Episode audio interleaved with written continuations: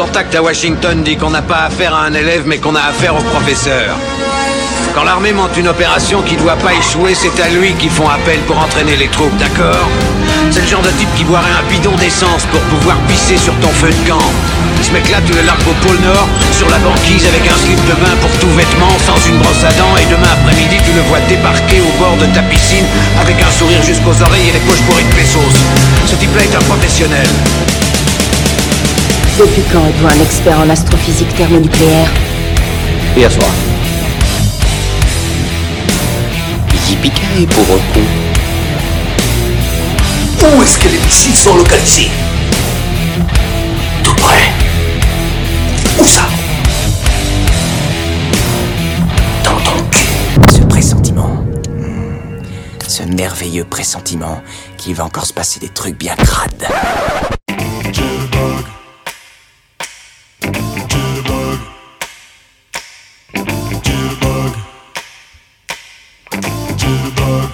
Bonjour et bienvenue dans ce nouveau numéro de Qu'est-ce qui devient Avec moi aujourd'hui, celui qui nous a vraiment manqué à Podren, on aurait bien aimé qu'il soit là, euh, et en plus il y avait des filles partout. euh, non, je rigole. Euh, c'est mon copain Gravelax. Salut Gravelax, comment vas-tu Bah, ça va bien, ça va bien. Bah, D'après ce que j'ai pu voir aussi, vous étiez bien en forme à Podren. Euh, bon, ça. Vous avez l'air, vous avez l'air un peu plus sage ce soir. Ça, ça fait plaisir à voir. Ouais, mais c'est Dantes surtout qui était pas bien du tout, il était vraiment bourré. Salut Dantes, comment tu vas? Salut Chris, euh, je te promets que j'étais pas bourré. Et non, je ne l'étais pas, punaise. Enfin, que je le répète sur tous les réseaux sociaux de la Terre. Je vais même aller sur le dire sur les mastodons euh, que je ne connais pas. Il avait des allergies. Voilà. D'où ça. Ouais, Enfin, si, c'est vrai que je suis un peu allergique au pollen. Et la Bretagne, euh, il y a plein de pollen là-bas. D'où savoir. Je crois que c'est la l'excuse la plus nulle que j'ai jamais entendue quoi. Un mec j'ai bourré, dit- ouais, il y avait du, du pollen. Et comme j'ai dit, c'était Dante qui était bourré, c'était pas Dantès. Ah oui, oui, parce que euh, des gens euh, là-bas, quand ils le voyaient, ils disaient Oh, c'est Dante C'était marrant. Bon. Euh, oui, ben, on, on- voilà, on reprend un épisode tout à fait normal après la semaine potraine euh, où on s'est bien marré. euh, Les petites Si vacances vous- bretonnes. petites vacances bretonnes, voilà. On, on a été rencontrer un peu des gens qui avaient des podcasts et on s'est bien marré. L'année prochaine, ben, Gray sera avec nous. On espère que Dante sera là aussi. Je suis déjà inscrit, Et, c'est bon. et on espère que Greg sera encore là et que bah, Gravelax euh, viendra nous faire honneur de sa présence. Euh, Bah, euh, j'espère, j'espère. C'est juste le temps qui manque. Hein, mais sinon, ça aurait été avec plaisir. Et ça sera avec plaisir si. Si ça, s'il y a un créneau qui se libère et selon ce que sera ma vie la- l'année prochaine. Voilà. Il vient d'imposer sa surpuissance intellectuelle à, à Rennes. Ouais. ah, ça, ça, ça va nous changer des gens qui avaient là-bas. hein. Oh. non, Non, c'est non, une non, blague non. parce que j'aime- je sais qu'ils nous écoutent et j'aime bien les, les charrier comme dans le dernier épisode. On a dit qu'ils étaient tous très moches. Euh, Surtout euh, ceux dont je ne donne pas le nom. Ah oui, oui, ah oui, je le vois sur le papier que tu mets à la caméra. Ah oui, oui, effectivement. Ah, ces gens-là. C'est Oh là là. Oh, En effet. C'était compliqué. plus. hein. C'était compliqué. hein. Euh, mais bon, ils étaient sympathiques, donc euh, ça rattrape. Euh, eh ben, écoute, Dante, de qui va-t-on parler aujourd'hui? Euh, c'est qui Dante? C'est pour Non, que les gens, ils sachent, les gens qui étaient au potren et qui vont écouter, ils sauront à qui Ah je oui, parle. c'est le, le double nom euh, pour que les gens puissent comprendre. Ouais. Donc euh, ce soir, on va vous parler, enfin aujourd'hui, on va vous parler de Ben Stiller. Ah, T'es content de parler de Ben Stiller? Euh, oui, oui. Je, enfin, je peux pas dire que je sois content, que je ne sois pas content de parler de Benjamin Voleur, je ne sais pas. Mais euh, en tout cas, il y a quelques films qui sont sympathiques à traiter, enfin qui sont sympathiques, sympathiques à traiter, et j'espère que euh, on vous vendra bien les films. Bah, c'est un épisode en deux fois, donc on va le dire aux spectateurs. Donc la- l'autre partie sortira la semaine prochaine. Euh, le gars, il a fait tellement de films, on avait du mal à faire une liste. Donc on a fait une pré-liste aujourd'hui, avec déjà du très bon. hein. on vous le dit déjà qu'on va parler de Marie à tout prix. hein. je crois que tout le monde a, attend qu'on parle un peu de ce film-là. Là, Mais pour le coup, on euh, peut dire que ce sera un vrai épisode en deux fois. Pas un épisode qui sortira le samedi et l'autre le dimanche, mais là, un épisode qui sortira la semaine d'après. Voilà, ça sort la semaine prochaine. Donc on va vous laisser sur votre faim. Euh, et toi, euh, mon ami Gravelax, parle-nous un peu de Ben Stiller et de ses débuts. Alors Ben Stiller, bah, déjà il est né euh, en 65, c'est plutôt un Oui, oui, c'est celui dont on parle aujourd'hui. euh. Ouais, voilà. Euh, bah dire en effet, c'est un peu un enfant de la balle, hein, parce que il y a son, il est fils de comédien. D'ailleurs, il y a son père Jerry Styler qui Jerry joue, Styler, oui. ouais, qui joue dans ses films. D'ailleurs, qui nous a quitté Décédé en, en 2010, non? 2020 et l'an dernier, donc Ah, euh, 2020. oui, oui, en mai 2020, euh, 92 ans. Et euh, donc fils de comédien en effet, mais qui euh, au départ plutôt se dirige vers la réalisation. C'est-à-dire que c'est seulement quand il a euh, la trentaine qu'il va commencer vraiment à être euh, comédien reconnu. D'ailleurs, bah, on va entamer avec Marie à tout prix, donc euh, euh, voilà, il aura, on va dire 35, euh, ouais, 33 ans. Donc, ce qui fait qu'avant, il est réalisateur.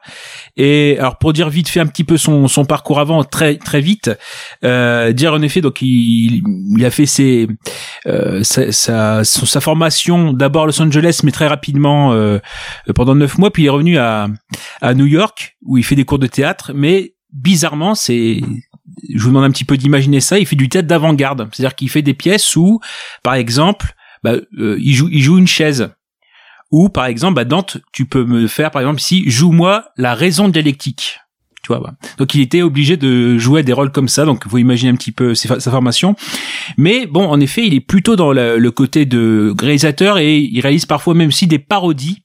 Donc par, dont notamment une parodie, c'est de la couleur de l'argent de Scorsese avec Tom Cruise et Paul Newman, qui va être diffusée dans le SNL en fait, et où il sera seulement écrivain et auteur. Il passera parfois devant la caméra, mais ça sera très très court. Euh, il va faire cinq émissions parce que finalement, il s'aperçoit, enfin, il est un peu en désaccord avec la la production qui veut plus qu'il réalise des des, des vidéos, etc. Il aura une première partie plutôt sérieuse. Par exemple, il y aura un petit rôle dans L'Empire du Soleil de Spielberg. Où est-ce qu'il y a Christian Bell jeune, hein, voilà. Il aura aussi son Ben Stiller Show, d'abord sur MTV puis Fox, donc de 90 à 94, où il va coécrire avec Judd Apatow, comme quoi hein, euh, il s'entoure bien assez vite, puis Mhm. avec Bob Oden- Odenkirk euh, de Better Call Saul euh, devant la caméra. Et euh, bah, je vous dis, il se fait connaître d'abord par la réalisation. Donc par exemple, en effet, il réalise en 94 en 94 Génération 90 qui est produit par euh, Danny DeVito. Bah tiens, on- après la, la spéciale Ivan Reitman, on retrouve de Danny DeVito. Euh, donc dans ce film, il y a Winona Ryder, euh, Ethan Hawke euh, notamment, et il y a aussi le le film Disjoncté avec Jim Carrey et Matthew Broderick, si vous vous souvenez un petit peu, le euh, Gros film. gros film, gros film. Donc en fait, il commence d'abord par la, la réalisation et aussi quand il passe devant la caméra, c'est parfois pour des films sérieux. Euh, là, juste avant qu'il entame Marie à tout prix, ou la même année tout du moins, il y a des films comme Flirter avec les embrouilles de David. Russell, celui qui fera les, les Rois du désert avec euh, Patricia Arquette et Théa Leoni. Permanent Midnight, qui est plutôt sur euh, l'his- l'histoire vraie d'un drogué, euh, donc c'est vraiment des rôles sérieux. Puis il va exploser en effet avec le film qu'on va traiter maintenant, à savoir Marie à tout prix en 98 euh, des frères Farelli. Et donc euh, oui, donc c'est euh, tout ça pour dire que euh, il était plutôt derrière la caméra avant d'être devant. Voilà, et que bah il a une formation un petit peu voilà, il, c'est euh, c'est c'est je peux dire c'est par hasard, mais c'est le fait qu'il explose en tant que comique avec tout prix qui va faire qu'il va entamer la carrière qu'on connaît et notamment les films qu'on va évoquer. Mais bon, vous allez voir en effet qu'il y a des films parfois un peu sérieux. Il revient parfois cette, dans cette veine un peu sérieuse, euh, mais ça on, on, on l'évoquera plutôt en fin d'épisode. Voilà, bah très bien. Il va garder longtemps euh, le personnage qu'il a dans Marie à tout prix. Hein. C'est un... Je pense pas que c'est un loser. En fait, moi, j'ai l'impression que c'est nous. Donc c'est un gars, euh, non, c'est, mais je sais pas que je me considère comme un loser. Euh, c'est un gars, euh, il, il est jamais parfait. Il a toujours beaucoup de, il lui arrive toujours des des, des, des couilles alors qu'il veut bien faire. Mm. Il est et, et il a, il joue trop bien. Il joue trop bien ce, ce mec-là normal en fait. Mm. Euh, le, le gars qui est normal, qui se retrouve dans des situations qui sont toujours, euh, surtout avec les frères Farelli, hein, Ah, voilà. Énorme. Euh, il est dans le dans le frat pack, hein, dans le, Ouais. le groupe de comiques, donc avec euh, Will Ferrell, Vince Vaughn, euh, Jack Black, Steve Carell, euh, les frères Wilson. Donc Mhm. c'est oui, ils se rendent souvent là pareil, c'est-à-dire que euh, ils passent de film en film. hein. On l'a vu dans dans le film des Tenacious D, on voit souvent euh, avec Luke Wilson, ils sont très souvent ensemble. Et Owen, Ils- ouais. ils- Voilà, ils sont. euh, oui, oui, pardon, c'est avec Owen, pardon, euh, j'ai confondu. Euh, ils se retrouvent souvent dans, dans, dans les films de l'autre, des fois pour un petit rôle, pour un petit caméo. Donc, euh, belle bande de comiques. Hein. euh. Mais écoute, t'as parlé de Marie à tout prix. Hmm. Si on traitait de Marie à tout prix, Et ben allons-y. Faut bien commencer Donc, par un film. il faut commencer par un film. Donc, euh, moi, je kiffe le nom euh, en québécois. C'est Marie a un je ne sais quoi. Euh, c'est incroyable, hein.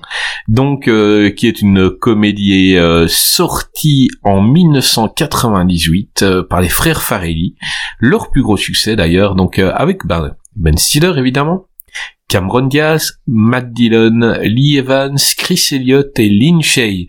Eh ben, Dantes, fais-nous un peu le résumé de Marie à tout prix. Ça va être compliqué hein, parce qu'il y a beaucoup de Euh, choses. non, non, non, ça va être rapide. Euh, On suit les mésaventures de Ted, qui a perdu de vue son amour de jeunesse suite à, suite à un problème de valseuse.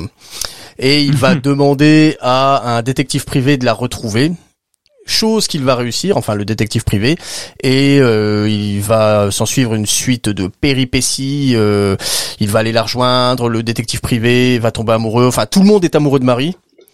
Euh, c'est un joyeux bordel et euh, on va pas spoiler la fin tout de suite, euh, mais peut-être qu'il retrouvera son amour de jeunesse et qu'ils finiront ensemble. Ben, c'est un bon résumé. Très bien. Euh, Merci, T'as Chris, ça me juste- va droit au cœur. T'as juste pas dit que c'est une euh, comédie, c'est l'anti-politiquement correct par excellence.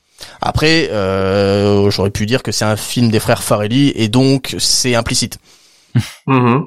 Et ils ont été loin là, donc euh, ils pensaient vraiment que c'était leur dernier film hein, quand ils ont fait Marie à tout prix parce qu'ils sortaient d'un gros échec Strike. et ils ont sorti. Oui, voilà. Et ils ont sorti des placards un, un scénario qu'ils avaient. Euh, ben c'était voilà le plus anti-politiquement correct qu'ils avaient. Et euh, et ça a donné. Moi, je trouve que dans la comédie, c'est un chef-d'œuvre. Hmm. Personnellement, pour moi, c'est c'est très très très très haut. Je l'ai déjà dit dans dans qu'est-ce qui devient. Euh, c'est très haut. Euh, Gravelax, parlons un peu de ce film. Alors, bah, en fait, avec les films qu'on a à traiter ce soir, à part un, mais euh, j'ai toujours un, un rapport euh, spécial. Par exemple, Arrête tout prix, je l'ai vu gratuitement au cinéma. Euh, parce que on s'en fout mais euh, parce qu'en fait j'avais le choix entre deux avant-premières à cette époque-là c'était Snake Eyes de, de Palma ou Marie à tout prix Mhm.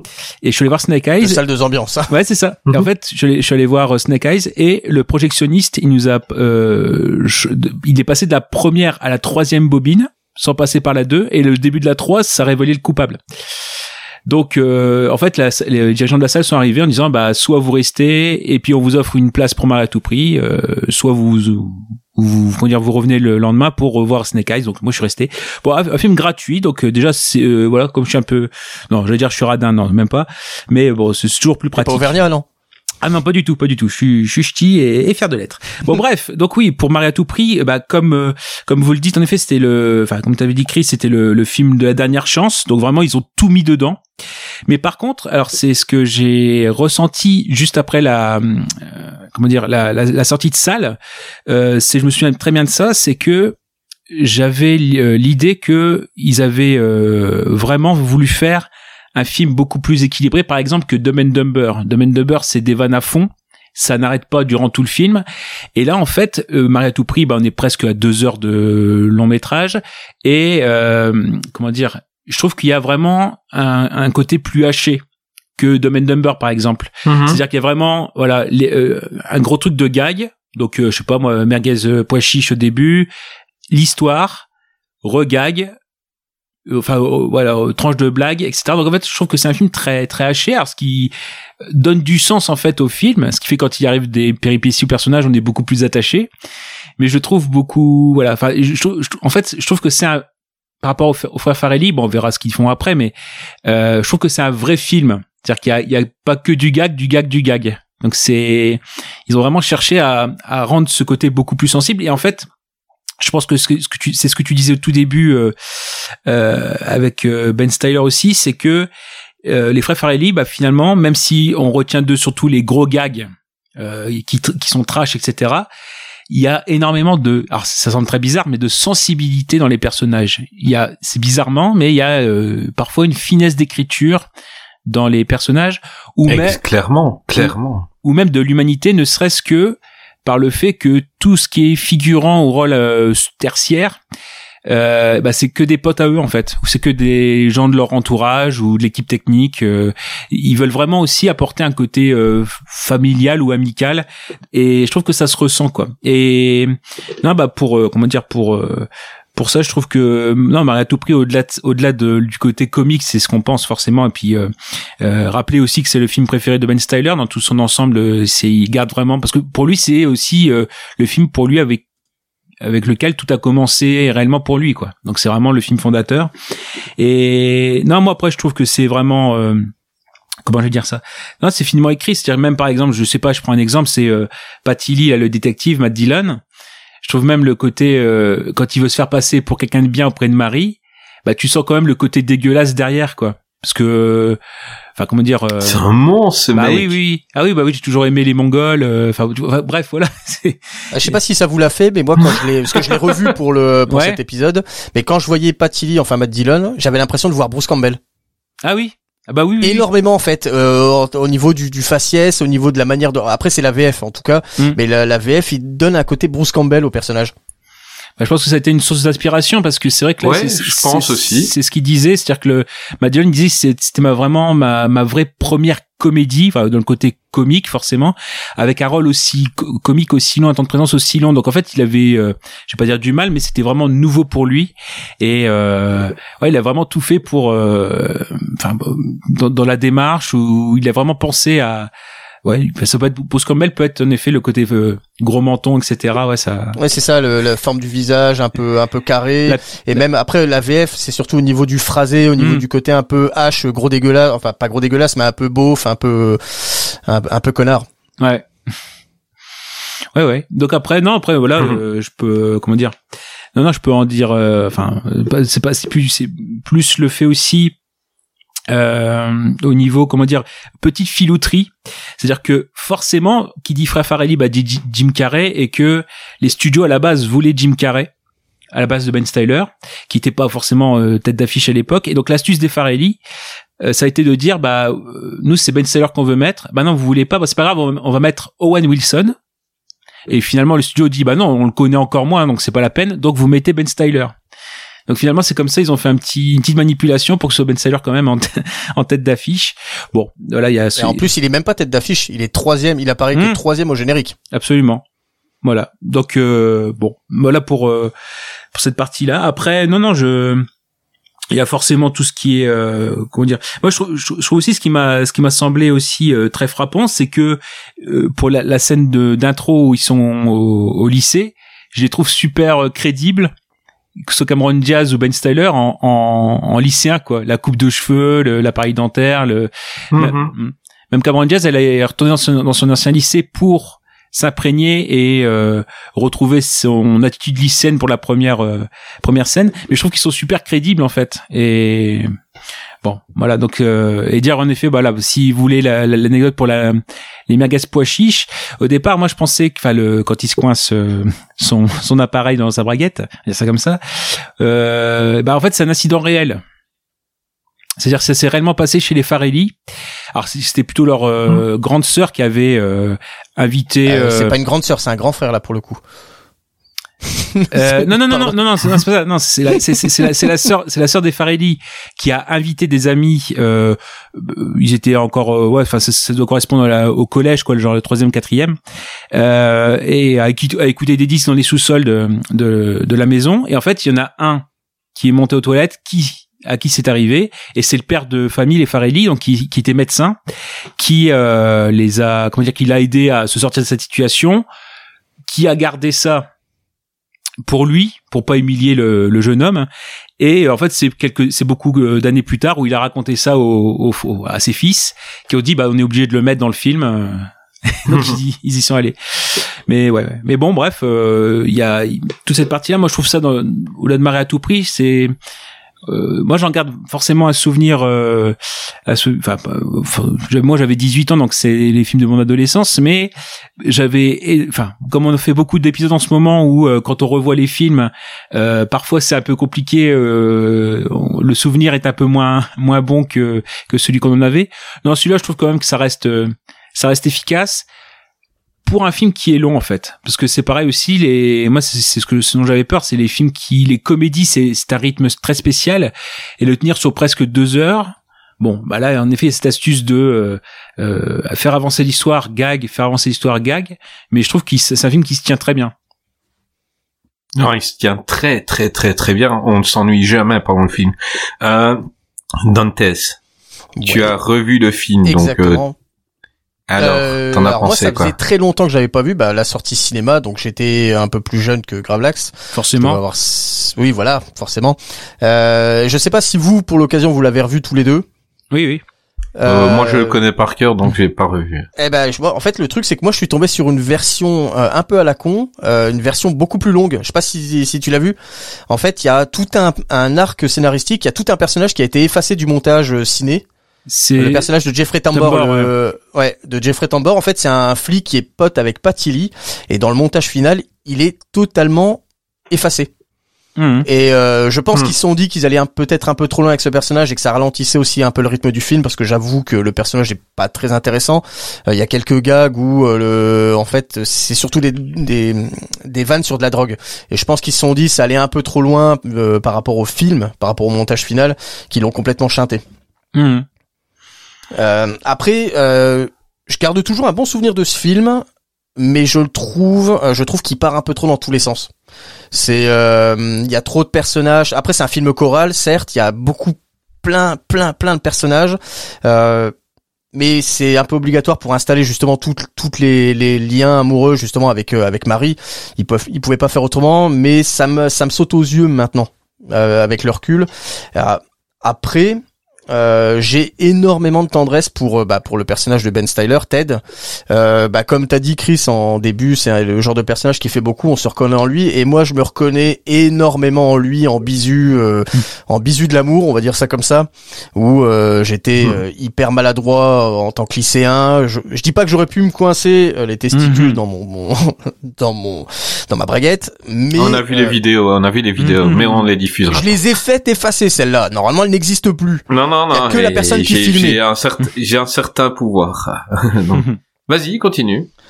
Alors après, euh, donc il y a il y a pas mal de scènes aussi qui ont été raccourcies. Je la scène par exemple avec Poufy le, le chien euh, dans le montage final, elle est quasiment trois fois plus longue. Euh, Oui, il fait Ah des oui. prises de ouais, ouais, il fait des prises de catch avec le chien, il fait des descentes de lit, il monte sur le bar, il lui casse la gueule. Enfin c'est la scène est beaucoup plus beaucoup plus longue, peut-être moins intéressante aussi.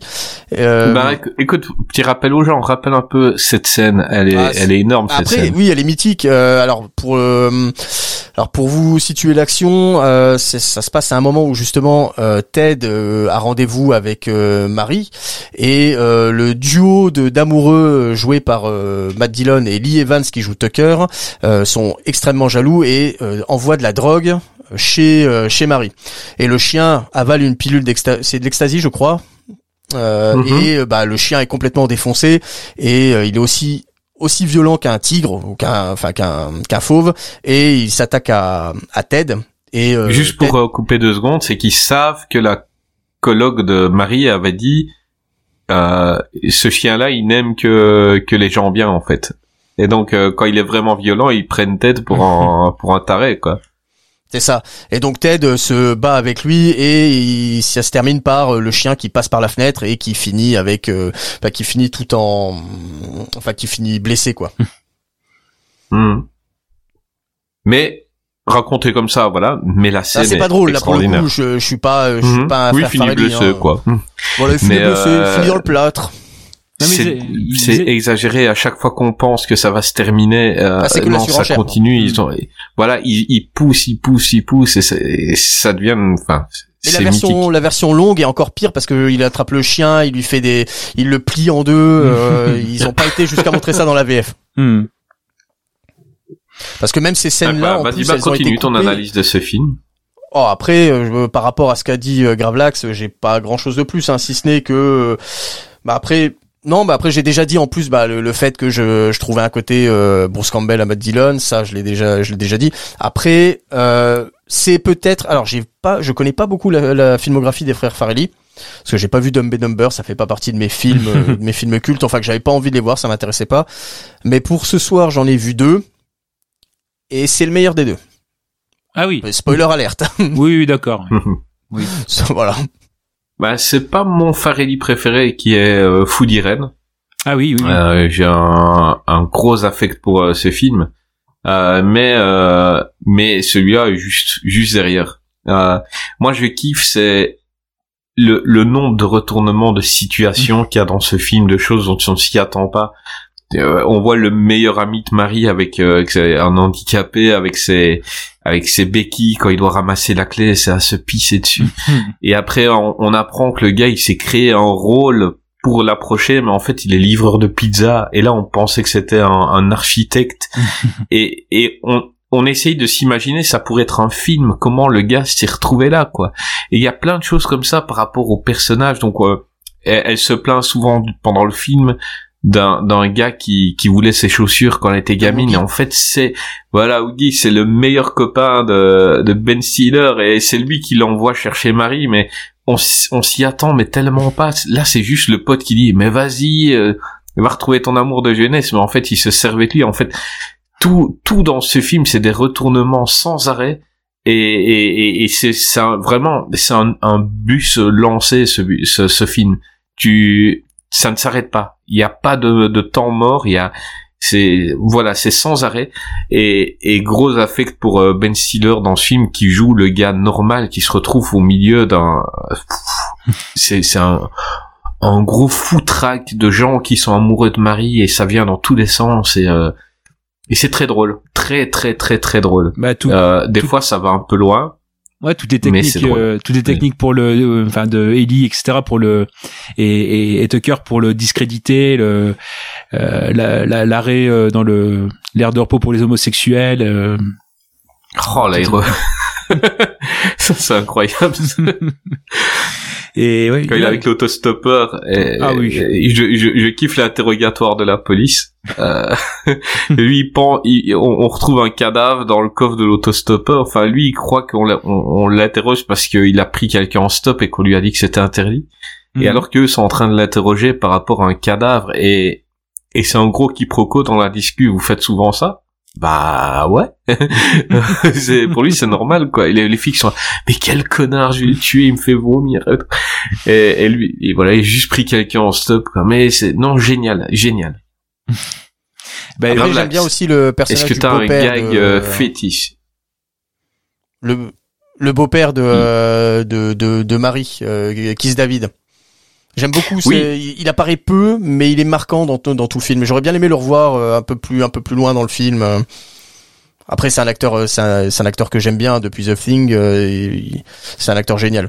Et il est inspiré en fait des, des- du, du, père, du père des Farelli, qui pareil qui mettait mal à l'aise euh, les petites amies de, de sa fille euh, quand ils arrivaient. Donc en fait les blagues comme ça, euh, c'est c'est inspiré de leur père en fait. Et, euh, Mhm. je pense que ce serait un modèle pour moi. Je pense que je serais comme ça, comme euh, avec les petits copains de, de de de mes filles et les copines de de mon fils. Mhm. Et sinon Chris, tu Eh ben, demandais par rapport euh, par rapport au gag, euh, bah il y a forcément un qui Ouais. reste, c'est celui du gel forcément. ah le gel Et, ah, et, ouais, oui. et ouais, c'est- et forcément, enfin même en- ça en, en le voyant en quand salle, on pense à ce film on pense à cette scène hein. Bah c'est ça, c'est-à-dire que c'est, en plus ça, comment dire, ça démarre. euh, c'est, on a tout de suite l'effet. Il y a même pas d'installation. Bon, forcément, euh, il y a juste euh, le, le moment où elle, euh, elle dit ah bah t'as, t'as du gel, etc. Mais après, hop, on enchaîne directement au- quand ils sont au resto. Et c'est vrai que j'ai, c'est, enfin, je peux dire c'est, dev- c'est devenu rare, mais c'est vrai que j'ai le souvenir de l'hilarité générale dans la salle. euh, c'était, ouais, c'est, franchement, on s'y attend pas bah non. Et non, mais ça, dans, dans Le c'est d'y aller Dantesque avec des enfants et d'avoir à leur, à leur expliquer ce que qu'est-ce que c'est. bah, Dantesque utilise sa technique régulièrement, hein, d'où cette chevelure euh, bien Ah oui. droite et bien dure, Mm. ouais. Et c'est pas mal, c'est ça vient, c'est pas moi le distributeur. Ah bah ça, ça ne nous regarde pas de ce que tu fais. C'est- euh, Toi, euh, Dante, t'as un gag euh, qui te revient en particulier? Oh bah après pas pas spécialement. Après bon oui il y a la scène avec le il y a la scène du chien euh, euh, la, baston de deux chiens. Après il y a euh, c'est plus des des moments le par exemple le- quand le frère de de Marie pêche avec l'hameçon dans la bouche. c'est voilà c'est c'est le genre en fait bah c'est ce montage de ce montage amoureux cette Mm. succession d'événements et qui se termine justement par l'hameçon dans la bouche ou au moment où ils arrivent où où euh, Ted est censé conclure euh, bah ça échoue Mm. comme au début du film comme à chaque fois qu'il essaie de conclure ça ça il n'arrive pas Mm. Et, là, Marie, ça- ça elle, fait elle est tellement sympa en fait. C'est l'inaccessible, mais en fait tellement accessible. Euh, Tu, elle, elle- elle fait confiance à tout le monde, donc elle va parler. Avec, qui que tu sois, tu peux parler avec elle maintenant. et dans ce film c'est la girls La- la, la girls next door Mm. Ouais, elle est euh, elle est inatteignable mais en même temps elle a une certaine proximité elle a, elle a l'air quand même assez Elle est proche gentille des gens avec tout le monde. Elle est gentille. Elle, elle aime tout le monde. Elle fait confiance à tout le monde. Maintenant, gagner son cœur, c'est différent. Mais, euh, mais sinon, euh, tu la vois dans la rue, tu peux aller l'aborder sans problème. Elle va et, et elle, elle va rigoler avec toi. Elle, elle joue trop bien Cameron Diaz, qui qui sortait un peu de The Mask et Mm. où elle avait euh, un rôle vraiment de bombe sexuelle. euh, euh, voilà. C'est là, je me suis dit, c'est une bonne actrice. Mm. Autant elle aurait fait que The Mask, euh, elle est arrivée un peu, personne la connaissait, elle arrive dans The Mask, on se dit waouh, mais on croit que ça va être un one shot quoi. Mm. Et puis tu la vois là-dedans, tu te dis, eh ben, elle est pas mal, elle joue Heureusement qu'elle a vraiment pas fait pas Mortal mal. Kombat Ah oui, oui, c'est vrai. Elle devait, elle- ça aurait changé sa carrière, tu vois. Mais euh, Et si- non, voilà, moi, vas-y. Et sinon, moi, c'était pour avoir votre avis parce que je sais que vous y êtes euh, souvent euh, attaché. Euh, moi, c'est dans les CD que j'ai, j'avais acheté la la BO de euh, Marie à tout prix. Vous, vous la trouvez comment? Enfin, j'aime bien aussi le, le côté où il y a le, c'est Jonathan Richman qui accompagne euh, le Mhm. récit, etc. Mais sinon, euh, même dans les dans les frères Farelli, bon après c'est toujours un peu pop, quoi. Mais j'ai toujours bien aimé leur leur BO. Je sais pas pour vous, c'est c'est un peu trop. Eh ben, elle est, elle est top et elle, elle va tout le temps pile poil. Hmm. Par rapport à, à- ben, j'aime bien les, Fa- les Farelli, mais je trouve que à ce niveau-là, je pense que c'est le, le film où la BO euh, est le plus proche du film. Il y a, elle va tout le temps avec les scènes qu'il faut et le groupe avec la guitare dehors qui accompagne et qui explique un peu les chansons. C'est con, c'est con comme idée, mais c'est génial. Euh, parce que euh, ça te permet de couper certaines scènes où, où, où il peut y avoir une suite, mais en fait on n'a pas envie de la savoir, et le, le groupe prend le relais, et, et ça te permet de, de zapper sur une autre scène dans l'écriture. Donc ça c'est quelque chose que tu dois écrire dans le scénario. Même les paroles, Mm. vu que ça passe d'une scène à l'autre comme ça, je trouve que c'est incroyable. Euh, et c'est souvent un, un, un plan direct, quoi. Je veux dire, euh, il filme la scène, puis ça descend, et puis on les voit en train de jouer en bas, et parfait. Et je pense que Dantes, connaissant ses goûts musicaux, a dû kiffer aussi la, la BO. Alors la BO euh, très bonne. Par contre, moi je je vais pas être d'accord avec les les deux oiseaux qui font de la guitare et de la, Ah. de la batterie, enfin du du truc. Moi je trouve que ça me sort du film.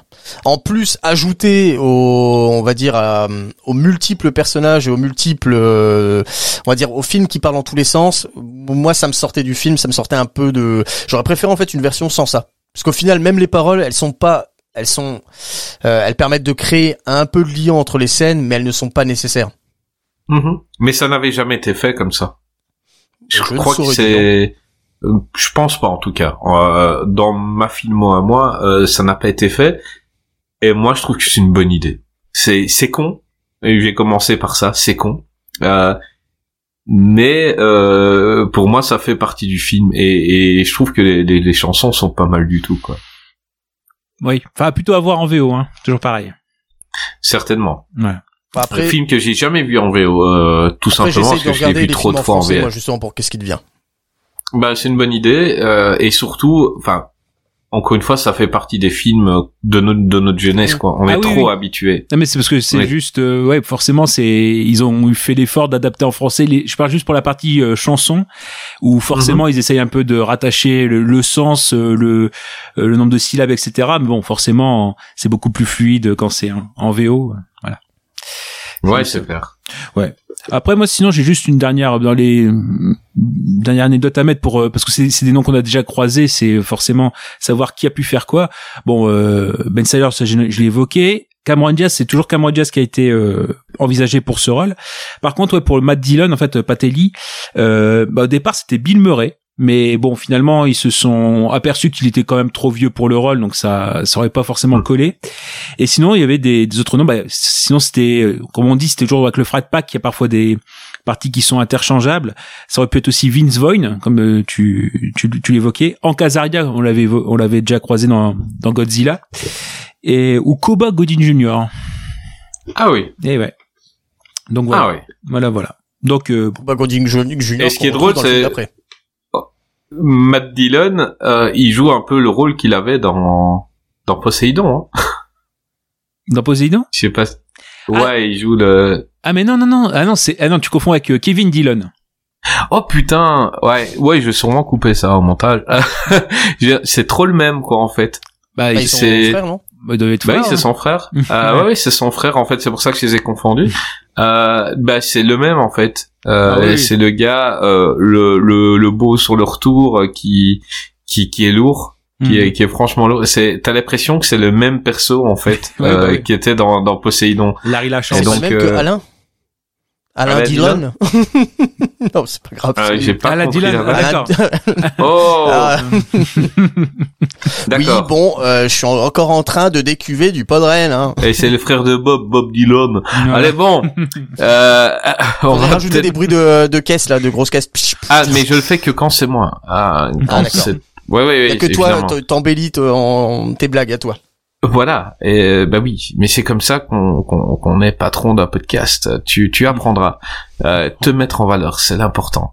Euh, donc voilà. Psh, Après ma vanne, euh, qui a fait les commentaires sur ce film? C'est moi. euh, Est-ce que des gens ils ont mis zéro étoile à ce film? Euh, oui, oui, oui, j'ai Oh. Carmilla euh, qui a mis zéro étoile. Alors, une des comédies les plus lourdingues qu'il m'était donné de voir. Même un dimanche soir sur TF1, on a toujours mieux à faire que de regarder Marie à tout prix. J'ai fait un, j'ai pris un, un commentaire négatif court pour contrebalancer le long. Et vu que c'est moi qui ouvrais, je me suis dit que j'allais me faire plaisir Ah bah oui. Avec avec El Fan. Fanos de Colchos. Ah bah voilà. euh, bah encore une fois, donc on l'entend régulièrement dans deux heures de perdu, c'est fan de coach, et quand on fait des commentaires, on tombe sur lui. On le cherche pas, on tombe sur lui. Mais direct, que, hein, y a même pas à chercher. Euh, bah euh, oui, et surtout qu'il se prend beaucoup de likes avec euh, grâce au, à deux heures de perdu, je pense. Donc il est souvent très haut. Euh, bah écoute, comme d'habitude, je veux que tu imites euh, notre collègue podcastique, Michael. Vas-y. Je vais essayer de faire de mon mieux. Michael, si tu m'entends, c'est pour toi. Marie à tout prix. Cette comédie est tout simplement hilarant. Deux heures non-stop de gags et de rires. Vraiment, j'ai bien rigolé en regardant cette comédie qui est juste énorme. Énorme. Remplie de gags, de situations délirantes et bien trouvées. Et surtout hilarant. Vraiment, on n'a pas le temps de s'ennuyer avec cette comédie tellement c'est bien rythmé au son des gags et des situations cocasses. Encore un vrai petit bijou de la comédie signé par les frères Farelli qui, on peut dire, sont très forts en comédie déjantée et hilarant. Exemple, Dumb and Dumber et Fou d'Irène, qui sont juste hilarants aussi. Et il touche un euro à chaque fois qu'il dit il l'arrange, quoi. Et il y a aussi Les femmes de ses rêves, qui est juste énorme. Qui est vraiment énorme. Vraiment, les frères Farelli sont des experts en comédie. Et celui-là ne déroge pas à la règle. De plus, les frères Farelli sont des réalisateurs de, dans ce film. Et les autres aussi. Mais aussi scénaristes. Et vraiment, le scénario est vraiment alléchant et très amusant à suivre. Cette Marie, que tout le monde veut à tout prix, et quand je dis bien à tout prix, ça veut, ça veut dire ce que ça veut dire. Vraiment, ex histoire excellent, rempli de gags, comme je disais, de répliques et de dialogues savoureux, et de, des situations déjantées, tordant et cultes. L'humour fonctionne à merveille, elle, est peut, elle peut paraître un peu lourd et un peu vulgaire pour certains, mais ça marche à merveille et on rigole bien. Et puis les personnages sont très très amusants à suivre. Et ils sont magnifiquement bien joués par, des, par les acteurs. De plus, on a le droit à un super casting, la somptueuse Cameron Diaz, qui joue magnifiquement bien dans son rôle, ainsi que Ben Stiller, qui est vraiment excellent. Matt Dillon, qui est génial et qui m'a fait penser à Jim Carrey avec ses mimiques et son style. Voilà, Une comédie irrésistible où on prend un certain plaisir à regarder et à suivre cette histoire. Vraiment, cette comédie est hilarant et maintenant culte. Je vous la conseille absolument car c'est une bonne partie de rigolade et on passe un super bon moment. Un énorme coup de cœur pour ce véritable chef-d'œuvre de la comédie. 5 étoiles. Ah, Heureusement que tu le lis quand même vite. Ouais, j'ai- autrement ça aurait été beaucoup plus long là. euh, bah, le podcast aurait fait à peu près 3 heures. hein. Ouais, ouais, mais il est incroyable. Il est Bah, incroyable. c'est surtout, c'est, surtout moi je l'ai, enfin euh, donc justement je l'ai, je l'ai viré, mais bon je l'avais mis au cas où, mais euh, pour un autre film et euh, bah, aussi des frères Farelli. Et en fait il y a beaucoup de copier-coller parce que euh, finalement il y a beaucoup, euh, enfin à part, à part qu'ils changent le film et l'histoire, mais euh, c'est le même schéma. Il doit avoir un, un algorithme en fait C'est ça. il, il prend le film et il remplit les blancs. Et voilà. Les frères Farelli, c'est juste énorme. C'est, c'est formidable. Ça peut le faire, ça peut le faire. Euh, bah les gars, on va parler d'une autre comédie parce que ben avec Ben Stiller, on va surtout parler de comédie, pas que, mais surtout. À nous de décider si c'est un chef-d'œuvre ou pas, et c'est Zoolander. Un Zoolander, donc un film sorti en 2001, euh, écrit euh, par Justin. euh, non, non, c'est réalisé par Ben Stiller, pardon. Pas- je Oui. croyais que ça a été écrit par quelqu'un d'autre. Donc on a avec Ben Stiller, Owen, Wi- Owen Wilson que je trouve génial dans ce film, euh, Christine Taylor, Will Ferrell et Mila Jovovich et plein, plein, plein, plein, plein de guest stars. On va peu en énumérer euh, pendant l'épisode, mais il y en a énormément. Je crois que j'en ai rarement vu autant. Mm. Bah écoute, Gravelax, fais-nous le résumé de Zoolander. Alors Zoolander, c'est l'histoire en effet bah, de Derek Zoolander, qui est un mannequin, qui est vraiment à l'apogée de sa, sa carrière, on va dire ça comme ça. C'est le plus connu du monde. le plus connu du monde, notamment avec ses, ses magnifiques regards, hein, le, le Magnum, le Blue Steel, euh, voilà, bon, le Ferrari. Le tigre. Ah, le tigre. Et euh, donc en fait, bon, c'est, il est vraiment à l'apogée de sa carrière, mais c'est le moment un petit peu où ça commence à décliner, notamment avec l'arrivée d'un concurrent, Ansel, donc euh, joué par, euh, comme tu dis, superbement par euh, Owen Wilson. Et euh, bah, en fait, tout commence un petit peu à, à- à se casser la figure autour autour de lui, parce que forcément la la concurrence se dirige, ou bien du moins les, les marchés se dirigent vers vers lui, vers Ansel. Et euh, bon, il va un peu se ressourcer au sein de sa famille, euh, famille mineure, donc vraiment rien à voir avec l'univers du, du mannequinat. Mais finalement, il s'aperçoit que euh, il y a un des créateurs qui s'appelle Mugato. Ah, moi, Will Ferrell, vraiment, moi aussi euh, génial, je le trouve. euh, il est- Il est parfait. il est magnifique, qui va euh, en effet euh, lancer une nouvelle collection, la déglingue, mais qui en fait, euh, bah, on va découvrir qu'il y a peut-être un plan euh, secret pour notamment euh, voilà se servir des, des mannequins pour euh, accomplir en fait des destins des, des destins en fait euh, un peu néfastes, à savoir parfois l'assassinat d'hommes politiques et Zoolander se trouve en plein dedans. Saura-t-il déjouer le plan? Bah voilà, c'est ce que va de ce qu'on va voir avec le film. Voilà, film euh, un peu politique euh, malgré sa bêtise. Donc, pour expliquer, en gros, le premier ministre de Malaisie veut interdire le travail aux enfants.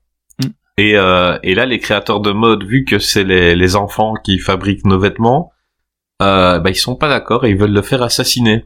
Mm. Ça, je trouve que c'est c'est génial de, de partir sur un postulat comme ça. Euh, parce que ça fait réfléchir et de faire un film bête, mais c'est un film bête à manger du foin. Mais moi personnellement, euh, sur moi ça marche. Euh, c'est c'est c'est con, mais c'est l'humour qui qui me plaît. Euh, on parlera de la scène euh, dans la station service Ah oui, qui est avec Wham. qui pff, elle est incroyable Euh, donc euh, Derek euh, Derek eh ben il est triste parce qu'il est élu il n'est pas élu euh, mannequin de l'année et le lendemain ses copains veulent lui remonter le moral donc ils partent sur du wham euh, en voiture. Et, et eux ils sont dans leur monde à eux. On est des beaux gosses et tout t'as du wham et tout. Et puis ils rentrent dans une station service faire le plein. Et, et Derek qui s'éloigne pour aller lire un journal qui était qui était à la poubelle où il y a son nom et eux ils se font une bagarre d'essence mais c'est con. Et ils se lancent de l'essence mais de manière comme quand on voit des, des filles sexy qui lavent des pare-brises et qui se lancent de l'eau bah ils se lancent de l'essence et puis il y en a un qui allume une cigarette. Cette scène me fait hurler de rire mais à chaque fois je me dis, c'est pas possible. Mais euh, mais voilà film très con mais euh, voilà qui marche euh, du tonnerre sur moi. Euh, Dantes, est-ce que ça a marché du tonnerre sur toi? Oh oui, ça a marché du tonnerre sur moi, sachant que je l'ai vu assez tardivement euh, parce que ça faisait, bah, comme je- Ben Stiller, euh, j'ai mis du temps en fait à m'y mettre. Euh, c'est ma femme qui m'a fait le regarder parce que ça faisait partie de ses films, euh, de ses films cultes à elle. Et euh, déjà, je voudrais commencer. Bah, tu parlais de la scène de la, de la station-service. Dans parmi la bande de ses potes, euh, est-ce que tu vois qui est Mikus dedans? Le grand blond. Oui. Le grand blond, c'est l'acteur Ouais, qui ouais. joue dans The Northman, qui est stock maintenant et qui tu pourrais en mettre euh, à peu près 5 comme Mikus dans le Alexander Skarsgård de maintenant. Il a pris de la C'est masse. fou. Hein. Ouais, bah là c'est fou. Euh, mais pour en revenir au film, ouais, c'est un film que j'ai donc que j'ai vu très tardivement et au final, euh, il a marché euh, bah, du tonnerre avec cet humour assez absurde et assez. euh, euh, en fait, on part d'un personnage qui prend tout au premier degré et qui arrive quand même à s'en sortir. Le, le, le, le film marche marche super bien. Il est assez même. euh, on a quand même assez une, une certaine tendresse vers euh, vers Derek Zoolander. Et il est tellement malgré- net, il est tellement. Voilà, il est, il est naïf. En fait, il a une Oui, naïveté voilà. euh, attachante et c'est c'est ce qui le rend intègre en fait. Pas il a zéro de- méchanceté, ce mec-là. C'est, c'est, c'est, c'est un enfant. C'est un enfant, euh, Derek. Euh, je pourrais même aller plus loin en disant que c'est même une page blanche, mais ce serait un peu euh, pas sympa pour lui vu qu'il arrive à se faire, euh, enfin, il se fait reprogrammer par Mugatu. Euh, Mm. Mais euh, oui, c'est c'est un un grand enfant qui a grandi et qui aurait qui, à qui on aurait oublié d'inculquer certaines choses. Euh, mais c'est c'est- un personnage oui qui est très attachant. Par exemple, quand il retourne dans sa famille, on voit le il- c'est son père porte hein, une certaine honte vis-à-vis vis-à-vis de son fils. c'est génial. Alors qu'en fait, c'est plus une honte vis-à-vis de ses collègues, euh, et où il a peur d'assumer le fait d'aimer d'aimer son fils. Mais oui, mais, mais, mais c'est fou quand il arrive à la mine avec ses, avec ses vêtements de, de grand créateur et qu'on voit son père, c'est John Voight, le gars, il a le visage ravagé. On voit, c'est vrai, il arrive, il a travaillé dans la mine. Et puis quand il va travailler avec eux, même sa tenue euh, pour travailler, c'est une tenue de créateur, quoi. Il fait n'importe quoi dans la mine en fait. Il croit que aller travailler dans la mine, c'est casser des cailloux à l'ancienne, comme le comme à l'époque du Far West. C'est pas euh, voilà. Il, il est totalement déconnecté des réalités, mais il est euh, même en étant déconnecté des réalités, il est quand même connecté à une certaine réalité, mais qui n'est pas la même que tout le monde. Et ce qui est, je pense, un parallèle qui est peut-être vrai parce que je connais pas ce milieu, mais qui est probablement vrai du du milieu de la mode. Mais j'ai quand même, en fait, le seul problème que je vais avoir avec ce film, ce qui en est pas vraiment un, c'est que je vais pas dire qu'il est parfait. Il y a pas grand chose à dire euh, par rapport au- à la suite, à, à Zoolander 2, qui est quand même un cran au-dessus. Moi, j'ai trouvé par rapport à Zoolander T'as 1. préféré le 2 Non, justement, j'ai préféré le Ah. 1. Et c'est ce que je veux dire, c'est que euh, je, je vais pas dire que le film est exempt de défauts, mais c'est difficile de lui trouver de, enfin de lui. Le film n'est pas long. Justement, il fait que une heure et demie, je crois. Ça passe vite. euh, le, le film déroule. T'as pas le temps de t'ennuyer. Et je lui trouve très peu de défauts. Quasiment pas. J'ai pas, en fait, je- depuis, ça va faire trois, quatre mois maintenant que j'essaye de, j'essaye de préparer les émissions en prenant des notes. Euh, là, bah, j'ai pas, j'ai pas eu le temps de prendre des notes et je n'ai pas vu de notes à prendre en fait. J'ai rien vu à noter. Malheureusement, après j'aurais pu aller sur Wikipédia, euh, enlever le boulot à Gravelax et euh, l'empêcher de faire des, des anecdotes. Mais euh, bah, le film est exception, enfin exceptionnel. Il, il est, il est top. en fait. Attention, attention. Euh, il est top. Nous, on est rentré dedans. C'est un film où soit tu, c'est un film, soit tu le, tu l'adores, soit tu le hais. Je, je connais personne qui va dire ouais, ça va. C'est un Non, film, mais soit il il match, polarise, oui. Voilà, soit, soit tu, il match sur toi, euh, mais si t'es un, un minimum allergique à cet humour-là, euh, le film, ça va être une horreur, hein. ça va être un calvaire de regarder ça. Je connais des gens, euh, ils ne, ils ne peuvent pas voir ce film, c'est impossible. Et quand je, je leur expliquais, ouais, mais regarde, pour essayer de, de regarder de telle façon, non, ça marche pas. Ils disent, je, je déteste et, et je peux comprendre tout à fait, euh, et je peux le comprendre parce que c'est c'est c'est c'est du 36 millième degré quoi. On n'est pas dans le premier, deuxième, troisième. C'est on est très loin Et, et je trouve que les acteurs ont compris là où ils étaient et ce qu'ils devaient faire et ils le font incroyablement bien, quoi. C'est Après, je sais pas si c'est un rapport, euh, si c'est pour ça, mais j'ai l'impression, par rapport à tous les films, je pense qu'on va parler là ce soir, et dont, enfin, les films dont on va parler la semaine prochaine, enfin, la- pendant la première, la prochaine séance, euh, j'ai l'impression que je préfère les films écrits, et, enfin, réalisés par Ben Stiller, parce que j'ai l'impression qu'il arrive à se tailler des rôles euh, dans le des rôles euh, bah, qui, qui lui vont euh, qui lui vont comme un gant en fait. On parlera Ah de oui. Walter Mitty après, euh, par exemple. euh, enfin, euh, il arrive à se ouais le rôle lui va lui va lui va comme un gant. Je me répète un peu, mais C'est- un truc qui est fou, hein, c'est que ils sont censés jouer des mannequins à lui et, et Luke Wilson, euh, Owen Wilson, pardon. Eh ben, on y croit. Hmm. Hmm. C'est ça qui est fou, c'est que au départ, ils ont pas des têtes de mannequins. Et en fait, euh, la manière dont ils jouent ça et l'assurance qu'ils ont quand, quand ils défilent, eh ben, tu crois que oui, ils pourraient être mannequins et, et, et ça, ils le font très très bien, quoi. C'est surtout, surtout, euh, donc je kiffe euh, euh, Ben dans ce film-là, mais je trouve que Owen Wilson l'a encore plus. Je trouve que Owen Wilson, il se, il s'amuse dans ce rôle. Euh, il est, euh, il est complètement lâché et c'est le rôle, son rôle que je préfère euh, de, de sa filmo. Euh, c'est, j'aime bien ce mec. Hein, il est hyper sympathique. Je l'aime dans Pure Rôle. Mais je crois que c'est mon rôle préféré de- d'Owen Wilson. Vas-y, dis-moi, après je, je pense que ce qui fait qu'on y croit beaucoup dans le, le fait qu'ils soient des des enfin des des, des mannequins, c'est que euh, en face il y a aucun vrai mannequin, il y a aucun vrai mo- modèle de mode qui qui concourt en face d'eux. Il y a Mhm. pas de euh, on- y a Ah, des c'est fait stars exprès, je pense. hein. Oui, voilà, exactement. C'est fait exprès justement pour pas les mettre en concurrence avec des vrais modèles, des vrais, euh, des vraies gravures. Euh, Il y a que les stars autour qui donnent une certaine crédibilité à cet univers de la mode, mais le fait qu'on ne voit pas des, euh, des, enfin si, il y a, il doit y avoir dit Heidi Klum, on voit des, des créateurs, des vrais créateurs, mais il y a pas, ils sont pas mis en concurrence directe avec d'autres. Et c'est ça qui fait qu'on y croit beaucoup, je pense. Ouais, ben c'est peut-être un, un bel effet de de mise en scène. C'est vrai Mm. que tu le dis maintenant et que j'y repense. Oui, il y a pas de mannequin en face. Ça. et en voyant le film, je m'en étais pas rendu compte. Et euh, à part ces quatre copains, euh, qui, ces trois copains, pardon, qui sont Oui. qui vont mourir dans la station-service, qui sont mannequins aussi, mais à part eux, on ne voit personne, quoi. Et et c'est pas faux ce que tu dis. Euh, Gravelax, Ouais. t'as envie de nous parler de ce film? Ah bah énormément. C'est-à-dire que dans bah, déjà dans ceux qu'on va traiter ce soir, euh, du moins dans le côté comique, c'est mon préféré parce que bah j'ai cette veine de surtout à cette, épo- surtout à cette époque-là 2001 de de films débiles. Et c'est vrai que par exemple dans ce côté clivant, bah quasiment en même temps il y avait Emek et Makes, c'est un film aussi super clivant. Pareil. Euh, tu rentres dedans ou tu rentres pas du tout quoi. Donc euh, Yeah, La première fois que j'ai vu ce film-là, c'est d'un œil, je, je, je, j'avais pas aimé du tout. Mhm. J'ai revu un, j'ai revu des années après, je me suis dit, mais putain, c'est génial, en fait. Euh, et donc oui, donc là franchement c'est, enfin pour ma part c'est c'est euh, c'est vraiment le film que, enfin l'humour que que j'adore. C'est vrai qu'il n'y a pas trop de trop de furiture. Dire aussi, ouais, euh, bah, quand on dit voilà il s'est écrit un un rôle sur mesure, faut dire aussi que c'est un personnage qui existait déjà. C'est un peu comme les Wentworth pour Mac Myers.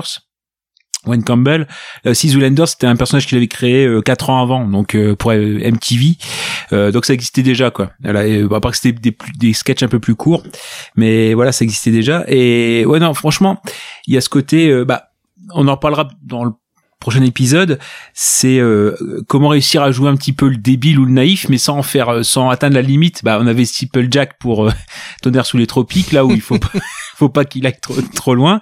Là, je trouve que c'est vraiment juste ce qu'il faut. Et puis c'est pareil, euh, le personnage de Ansel, euh, je trouve aussi qu'il y a Certes, il y a cette rivalité, donc en théorie, c'est, je pas dire c'est le méchant du film, mais c'est celui, voilà, on doit notamment prendre le parti de de Zoolander. Mais euh, là, justement, c'est le fait que lui, bah, Ansel, euh, c'est la relève tranquille, quoi. On voit comment il se comporte. euh, Lui, il recherche tout le fun. euh, et c'est pour ça que c'est pas le méchant du film. Il le joue bien, quoi. Le côté vraiment. Quand il arrive à l'enterrement et qu'il a son DJ à lui, quoi. c'est con. L'enterrement des trois et on entend tout, et il arrive là. Le gars, il se met en scène tout le temps. C'est fou. Ouais, ouais, et en fait, c'est ça, c'est surtout que, bah, ouais, certes, ils sont pas en concurrence, mais même quand ils sont, euh, s'ils sont amenés à faire des maladresses, je pense au, je sais pas moi, au défi défilé, c'est vraiment qu'ils se comportent comme des gamins, quoi. C'est vraiment, euh, enfin. On voit Zule, enfin Zoolander comment, je sais pas quand il va voir euh, Hansel dans la boîte de nuit, euh, enfin c'est vraiment des, des trucs de gamins quoi, des, des répliques de gamins. Donc là aussi c'est ça aussi, c'est on, on, on accepte leur pas leur maladresse, mais le fait que vraiment bon ils- ont pas tout, euh, enfin ouais ils, ont ils sont pas compl- euh, complets entre guillemets. Et Je veux dire qu'ils ont pas la lumière à tous les étages? Ouais, c'est ça. voilà, C'est ça. ça.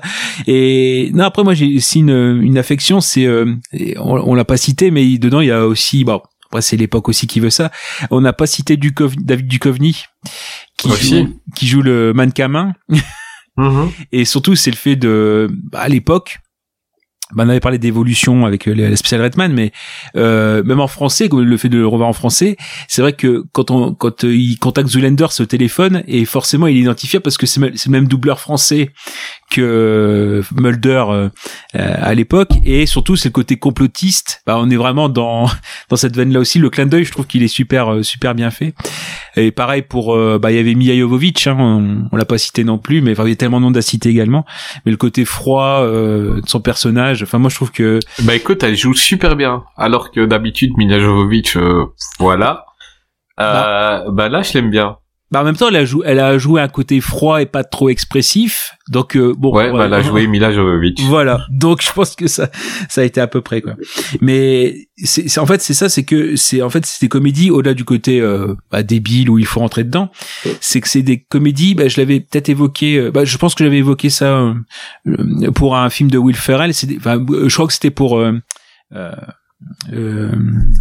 comment dire euh, c'était Ricky Bobby roi du circuit. Euh, Mhm. c'est des- comédies généreuses.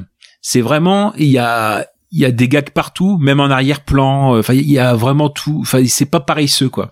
Et c'est vraiment le type le type de de film que j'aime bien. En plus oui comme Dantas a dit c'est la bonne durée quoi. On va dire une bonne heure et demie mais c'est bien rempli quoi. Et donc euh, euh, enfin je sais pas moi je vois le, le côté hypnose de Mugatu où il est avec ses couettes euh, enfin moi je Non, mais chaque fois qu'il est avec Mugatu, je rigole, moi. Moi, je Ah. crois que peut-être mon passage préféré du film, c'est la maquette. ah, il- Euh, oui, oui. Quand, mais quand Mugatu, donc, il, Derek qui veut ouvrir une, euh, un, un institut pour enfants, qui s'afflire mais pas génial. C'est- et, euh, et Mugatu le veut et lui dit, euh, à un moment, il vient, voilà, si tu me rejoins, je t'offre ceci. Et, et on Mm. voit une maquette institut pour les enfants qui s'afflirent mais pas génial. et, et Derek il voit ça et puis d'un coup on le voit s'énerver, le lancer, mais nous on se dit, euh, ok, il refuse, tu vois, et puis il fait, euh, et c'est beaucoup trop petit, il y a qui que vous allez mettre là-dedans, des fourmis? Et- soit au moins trois fois plus grand. trois fois plus grand, il doit être au moins. Et moi, j'adore, c'est la gueule de Mugatu, Mm. qui est là, il- on, on le voit, il se dit, mais qu'il est con. Mhm. Mais en même temps, il se dit, bon, il faut quand même que je le brosse dans le sens du poil, puis il se retourne vers ses collègues, il fait, bah oui, les gars, vous avez fait une erreur, il faut ce soit plus grand. mais mais j'aime bien la, la tête qu'il fait, genre, mais qu'il est con, mais qu'il est con.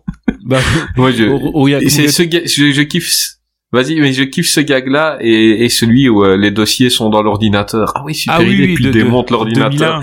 2001. parce qu'ils pensent qu'ils sont de- dans dans l'ordi. Enfin, mais bah, vas-y avec mon gâteau. Là, Mugatu, c'est, bah, tu vois, c'est des trucs à la con, c'est genre, euh, son assistant à Mugatu qui vient lui apporter le café. Et puis que c'est Ah à oui. bonne température et qui lui balance, qui lui rebalance à la tronche. Mais, euh, non, mais, il y a, enfin, c'est énorme, c'est même rien que, je sais pas moi, euh, des trucs à la con, quoi. Juste le calendrier Zoolander au début où c'est les 12 mois, c'est la même tête. Oui. C'est le- même.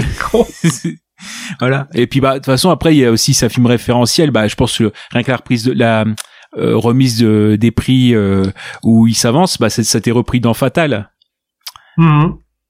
Voilà, à partir c'est vrai. du rap, euh, voilà. Ouais, bah, donc ouais, c'est très voilà. Et ce qui m'a surpris dans les anecdotes, c'est que c'est le, c'est un des films préférés de Terrence Malick. Oui, il paraît limite son film préféré. Euh, J'ai entendu, c'est fou. Hein. C'est à milieu de tout ce qu'il fait, hein. Mais bon, après, on- Bah ouais, respect. hein. Bah, bah ouais, ouais. C'est, bah, il est rentré dedans et il l'a kiffé.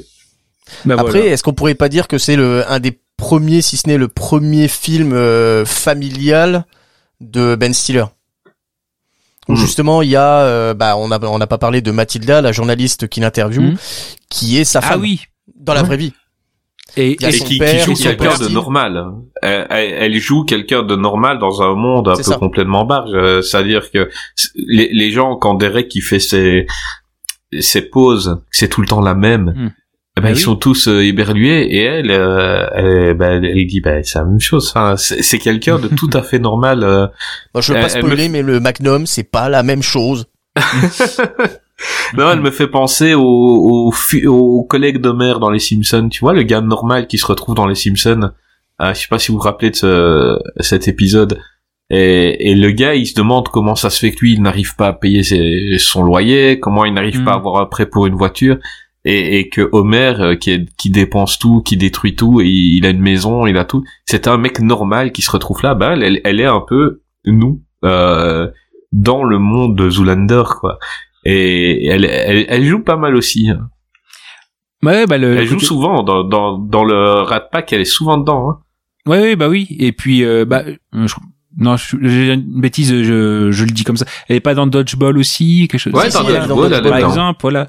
Mais ça, bah, il y a, il y a- comment dire, donc il y aura, il y a son père aussi, donc euh, qui joue le l'agent, Mhm. donc Jess Taylor. Il y a sa mère, Euh, mais y pas- sa Ah, sœur aussi. oui. et sa sœur également. Ouais, donc c'est, bah, c'est une récurrence qui qui est là.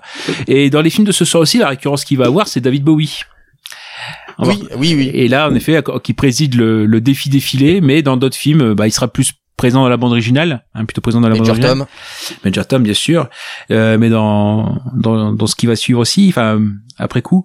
Euh, ouais, donc David Bowie aussi de défi défilé, moi j'ai beaucoup aimé moi aussi cette scène là. et ouais, et je sais pas pourquoi ils ont starifié aussi Billy Zane. Ouah, c'est Billy Zane. À l'époque, il était. Bah oui. à l'époque, enfin Titanic avait déjà quelques années, mais il était toujours euh, un peu, il était toujours beau gosse. Hein. Ah oui, oui, oui. Mais bon, euh, ouais, c'est, c'est toujours pareil, quoi. Les, les, bon, les armes caméo, euh, bah, il y a Trump dedans, hein, faut, faut rappeler. hein. Lui aussi. Ouais, Il n'a ouais. pas été gommé du montage, lui. Et non. Enfin, cette et, fois-ci. Et non. Mais ouais. Et aussi euh, Justin Theroux qu'on voit très peu, euh, qui on le reconnaît pas en DJ, en Evil DJ. Et j'aime beaucoup, euh, j'aime beaucoup Justin Theroux. ouais, bah moi dans, Dans- Mulholland Drive. Bah, euh, non, bah, j'aime pas Mulholland Drive. euh, D'accord. Si un jour on fait une euh, David Lynch, euh, je déteste. Enfin après, j'ai des arguments hein, pour ça, vous inquiétez pas, mais je n'aime pas Mulholland, Bah, c'est, Mulholland c'est de Drive. la beauté de Mulholland Drive, hein. C'est que c'est un je- chef-d'œuvre culte, culte dans le vrai sens du terme. Ça veut Je dire, suis arrêté à Lost Highway. Ah, Voilà, euh, culte, ça veut dire aimé par une euh, une petite partie de personnes qui vouent un culte à ça. C'est pas par tout le monde. Quand quand c'est par tout le monde, ce n'est pas culte. Ah bah, vous en parlerez, vous non, en non, parlerez euh, avec Gray. Hein. Pourquoi il aime adore bien, ce film. Bah, je crois qu'il aime bien Lynch, euh, si je. Ah mais moi j'aime hein. bien Lynch, mais j'aime pas tout pas- Lynch. D'accord. Voilà. Ok. Donc oui, tu. Et surtout, euh, surtout moi je parlais de Justin Theroux dans The Leftovers, que j'aime que j'aime beaucoup. Bon, en parlant de David Lynch, revenons à Zoolander. Exactement. Euh, euh, voilà. Non, voilà, un film euh, feel good. C'est drôle. Euh, moi, je le préfère largement au 2. J'ai pas Oui. beaucoup aimé. Le 2, Bah, le 2 traîne en c'était... Ouais. Ils ont ils ont voulu faire la même chose, mais ils ont des petites des restrictions dues à l'époque, je pense, et je crois qu'ils ont été un peu bloqués. Et voilà, j'ai pas trouvé la voilà le piquant qu'il y avait dans dans le premier. Il y a quelques scènes mémorables, quel- quelques scènes sympathiques, euh, celles par exemple avec Sting qui sont rigolotes. Ouais. Voilà, Même l'intro après- hein, avec euh, Justin Bieber, euh, elle est fan aussi quoi. Justin Bieber qui qui se fait assassiner, mais qui qui fait quand même un Instagram avec son avec son cadavre quoi. Enfin c'est c'est c'est très drôle quoi. Mais Zoolander 1 est Il manque la fraîcheur du premier. exactement exactement. Euh, oui, et puis en fait dans le 2, il y a le fait que son institut il s'est écroulé parce qu'il était fabriqué en matière de maquette, quoi. Enfin, et que sa femme est morte. Dès le début, on te dit que sa femme est morte parce qu'elle était dedans quand ça s'est écroulé. Et voilà, c'était c'est c'est con, mais voilà. Euh, bah écoutez, j'ai des commentaires euh, sur ce film. Vous les voulez Bien sûr. Oh Donc non, on a on passe au on a quelqu'un qui met zéro étoile en disant que Zoolander est probablement le modèle masculin le plus recherché au monde. Il ressemble à un ange, son corps est sans défaut, ses gestes et mouvements sont parfaitement enseignés. Malheureusement, l'apparence parfaite ne signifie pas toujours l'intellect parfait, car Derek, Derek est aussi l'être le plus stupide du monde, et c'est l'un des purs pires films de tous les temps. Je ne veux vraiment pas décevoir les gens qui l'aiment, mais je n'ai pas le choix. À mon avis, il devrait être interdit, car il y a une grande possibilité de devenir aussi stupide que Derek, même si cela paraît impossible. J'ai li- littéralement senti mes cellules cérébrales exploser en regardant ce film. Ben Stiller devrait être dans une très mauvaise situation financière quand il a pris ce rôle. ok, Il n'a pas Tu dû vois, par exemple- comprendre que c'était Ben Stiller qui avait réalisé le film. oui. voilà. Mais tu vois, par exemple, ça c'est quelqu'un qui n'a pas aimé le film. Hein, on, on est d'accord. Par contre, j'ai quelqu'un qui l'a vraiment beaucoup aimé. Et je vais le dire un peu avec les fautes d'orthographe, parce qu'il y en a. Euh, Bon, j'ai adoré ce film, qui est comment dire, super délirant et décalé, j'adore ça. Ben Stiller joue à merveille son rôle de mannequin stupide, et puis sa femme fameuse, fameuse pose, je sais pas pourquoi, puis sa, sa fameuse pose, je suis juste fan. Je savais même pas que ça venait de ce film. J'aurais dû commencer par le commencement. Après avoir vu le film, j'ai compris que quelques années plus tôt, ce film était passé à la télé vers Noël et que j'avais regardé le début, mais j'avais hurlé à ma mère "Change, change ce film, c'est horrible, t'as des mecs qui meurent à cause d'une bataille d'essence." Cette scène m'avait super marqué. Et quand l'autre jour je regarde ce film pour la première fois, car en ce moment je me mate plein de films de Ben, et je vois cette scène, je me dis, putain, c'était ce film que je n'avais pas voulu regarder. Ça m'a fait trop bizarre. Je pensais que c'était un film affreux, alors qu'en fait c'est un film super. Bon, à part ça, Owen Hilson est génial dans son rôle d'hippie. Les gags sont extra, rien à dire. De l'humour débile comme j'aime. Ben Stiller plutôt mignon. Et ce qui est encore plus mignon, c'est qu'il joue avec sa femme Christine Taylor, qui est mignonne. Elle joue bien aussi. Le film n'est pas du tout vulgaire, à regarder en famille. La fin est géniale aussi. Ma réplique préférée, c'est le son de Derek Zoolander pour les enfants qui savent lire, mais pas génial. Euh, c'est chou. Non, franchement, un des meilleurs films de l'acteur. En plus, on retrouve des guest stars et le père de Ben. Encore un film où il est producteur et c'est très réussi. J'adore la, la manière dont il se moque de ce monde et des mannequins hommes, juste délirant et mythique. Et dire que cinq ou six ou six ans plus tôt, j'étais passé à côté d'un film super en croyant que c'était un film trash ou pourri. Pff, il a écrit pff. Le jour où j'ai regardé le film, j'étais très déprimé et ce film m'a rendu le sourire. Franchement, je lui en remercie. Je vous le conseille et reconseille et triconseille.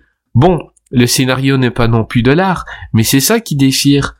C'est ce qui est juste décalé et débile. Ça, c'est mieux que n'importe quel film du festival de Cannes ou que n'importe quel film d'Atello à deux balles. On se prend pas la tête, on se vide le cerveau, oh, le cerveau. Ça fasille du bien de temps en temps. Merci Ben Stiller, t'es juste génial. voilà. Ah ouais, ouais, Lui, bah, il, est, il ils aimait ont- bien. Oui, oui. Non, mais ils ont, enfin, je trouve dans les critiques, euh, dans l'état d'esprit des gens, c'est soit euh, Ben Stiller, tu m'as déçu, c'est ils hésitent pas à, à le tutoyer, à le considérer comme quelqu'un. euh, Il y en a tu beaucoup qui le tutoient. euh, bravo, ouais, je t'adore. euh, ouais. C'est, ouais. enfin. C'est clair.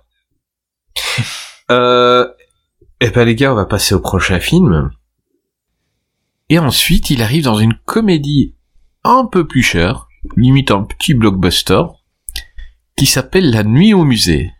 Un sorti en 2006, euh, réalisé par Sean Levy, avec Carla Gugino, Ricky Gervais, Paul Rudd, Jack Sherry, euh, Charlie Murphy, il y en a plein, il y a Dick Van Dyke dedans, il y a Mickey Rooney, Bill Cobbs, il y a plein de monde, on a Robin Williams, Steve Coogan, Owen Wilson évidemment, on a Rami Malek, euh, on a on a plein de monde, on a euh, on a énormément de guest stars dans ce film. Euh, bah, un film familial par excellence, donc euh, je vais faire le résumé. Donc euh, notre ami Larry Daley est, euh, est un homme un peu un loser, donc c'est quelqu'un qui a plein de rêves d'invention, mais il se plante un peu. Il est divorcé, sa femme est avec un trader, et son fils prend euh, son nouveau beau-père comme héros, donc euh, c'est Paul Rudd. Et lui, il cherche un boulot pour pouvoir garder son appart pas loin de son fils. et il est engagé comme gardien de musée. Et là-bas, on lui fait plein de recommandations parce que peut-être qu'il se passe des choses étranges dans son musée. Euh, voilà, euh, film, voilà, de famille. Film, euh, il est sorti un peu de son humour graveleux, il est sorti un peu des, des frères Farelli et des Zoolander, il est, il est rentré dans, dans, dans, Dans le familial. Et Mm. C'est sympathique. C'est pas, pas grand film. On est d'accord, je pense. Euh, c'est pas, ça restera pas dans les annales. Mais euh, regardez ça avec ses enfants à Noël. euh, on est sûr qu'ils passeront un bon moment. Ils auront des étoiles plein les yeux. Film que j'aurais aimé voir gamin. Hein, malheureusement, j'étais j'étais déjà adulte quand il est sorti, Euh, mais euh, je l'ai regardé aujourd'hui avec ma fille et euh, elle veut déjà voir les suites parce qu'elle s'est amusée comme une folle. Euh, Gravelax, est-ce que tu aimes ce film? Alors, pour être tout à Je fait tiens à dire d'abord qu'avant, c'est qu'il ne le regarde pas avec les enfants des autres. Oui, voilà. Euh, non mais celui-là, euh, non ça a été pour être tout à fait franc, je l'avais pas vu euh, du tout et euh, ça a été un peu short pour tout caser euh, cette semaine et c'est le dernier malheureusement que j'ai j'ai vu. Je l'ai vu cet après-midi. J'ai dû le voir euh, pour être dans l'heure euh, à l'heure en fois 1,3. Ah oui. Donc voilà. Mais bon, pour euh, au moins euh, qu'on puisse en, en parler et, voilà, et pas et pas et pas beauté en touche. Donc oui, non, sur, le comment dire, sur, sur, ce côté-là, euh, en effet, on est en plein en, fi- en film euh, film familial. Après, je trouve que forcément, euh, il y a ce côté où euh, c'est un film quand même assez, enfin, qui reste assez rythmé, parce que de toute façon, l'avantage du musée, c'est qu'il y a plusieurs civilisations, et en fait, c'est découpé en autant de mini-sketchs. Donc, Mhm. finalement, on n'a pas trop le temps de s'ennuyer. L'ensemble se tient à peu près au niveau euh, scénario, parce que c'est vrai qu'on on- voilà, on fait trois nuits. Il y a, il y a une pléthore de personnages qui sont en plus très très sympathiques. On pense au regretté Robin Williams en, en Theodore Roosevelt. Et puis même des, des acteurs qui n'étaient pas forcément euh, sur le devant de l'affiche qu'on croise de temps en temps. Paul Rudd, bah, c'est lui qui fait le, le beau-père. euh, Ah, il était Tu- pas encore le Paul Rudd de maintenant, hein, qui Non, est une non. superstar. C'était en...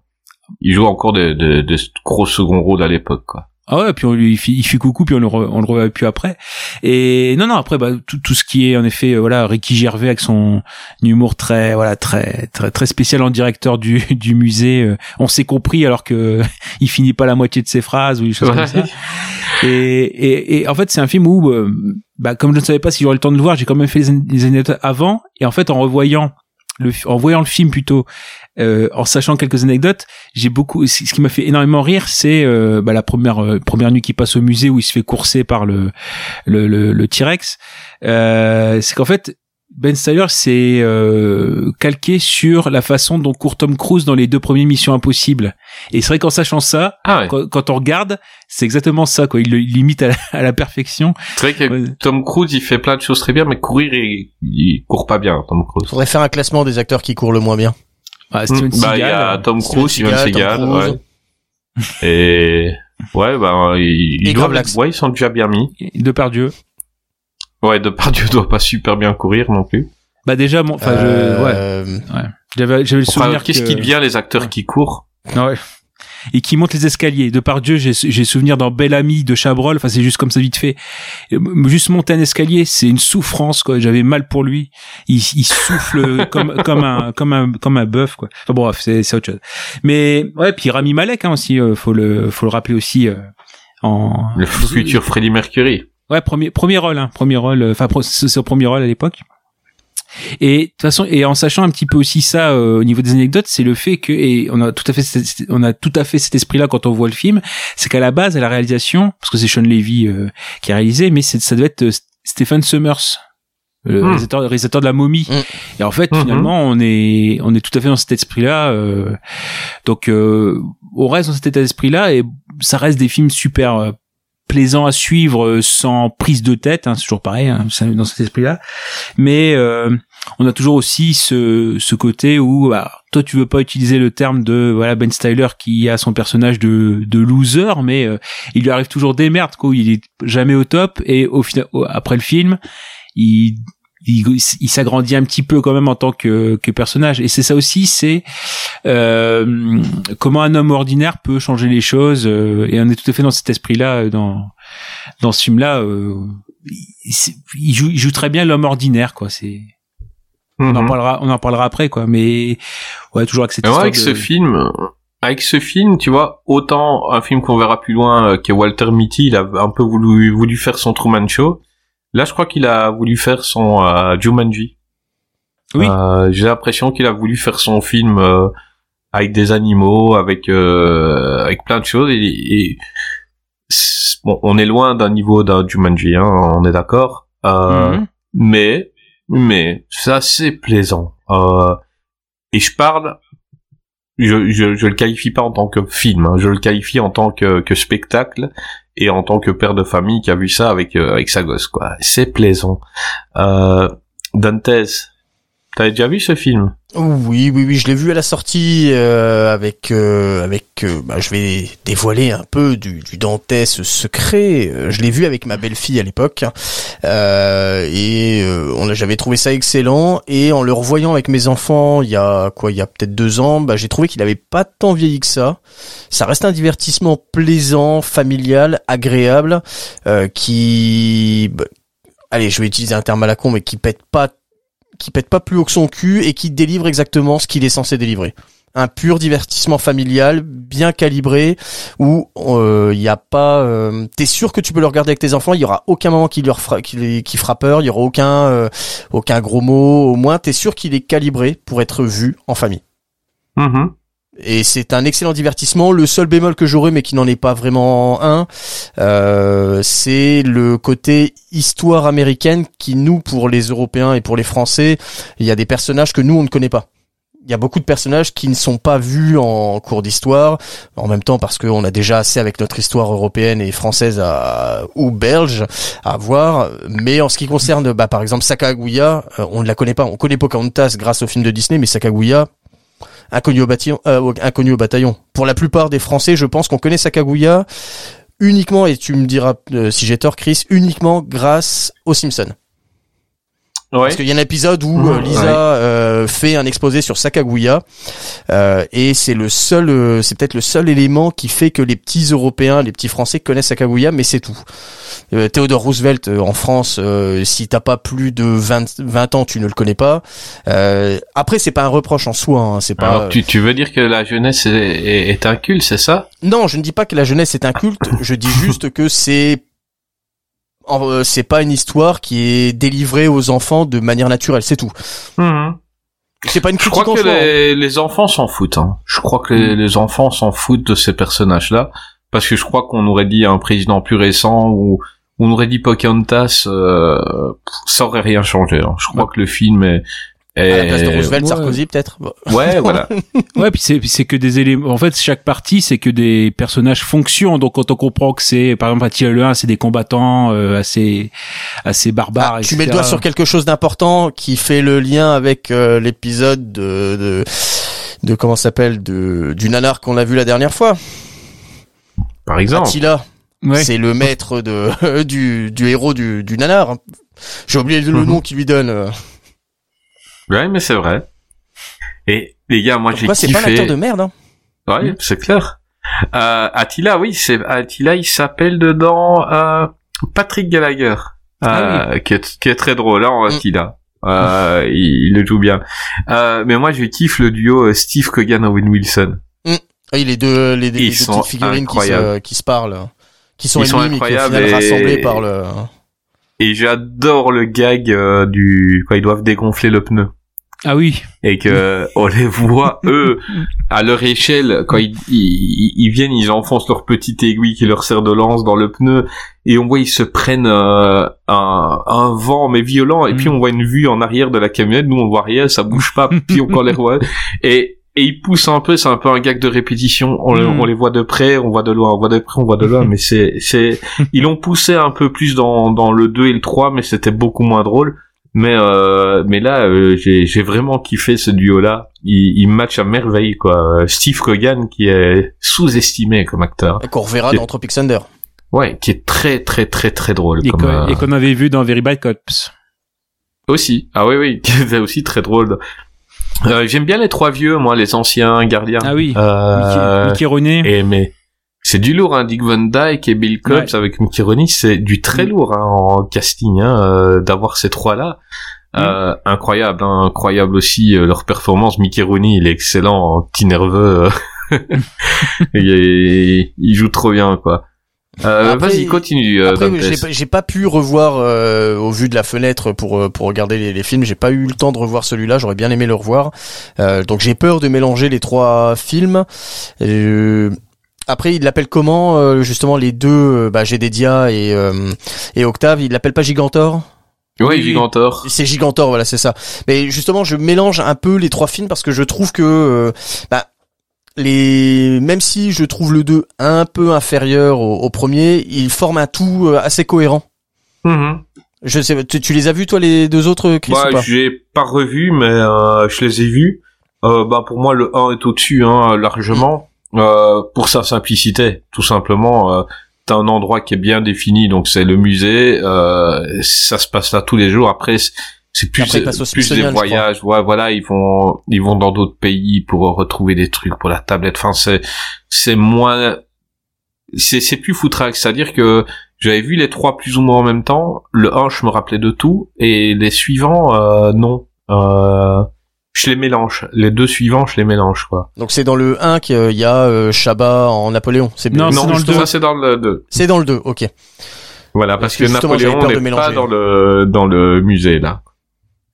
Comme Euh, dans Casaria qui n'est pas non plus dans le, qui est aussi dans le 2.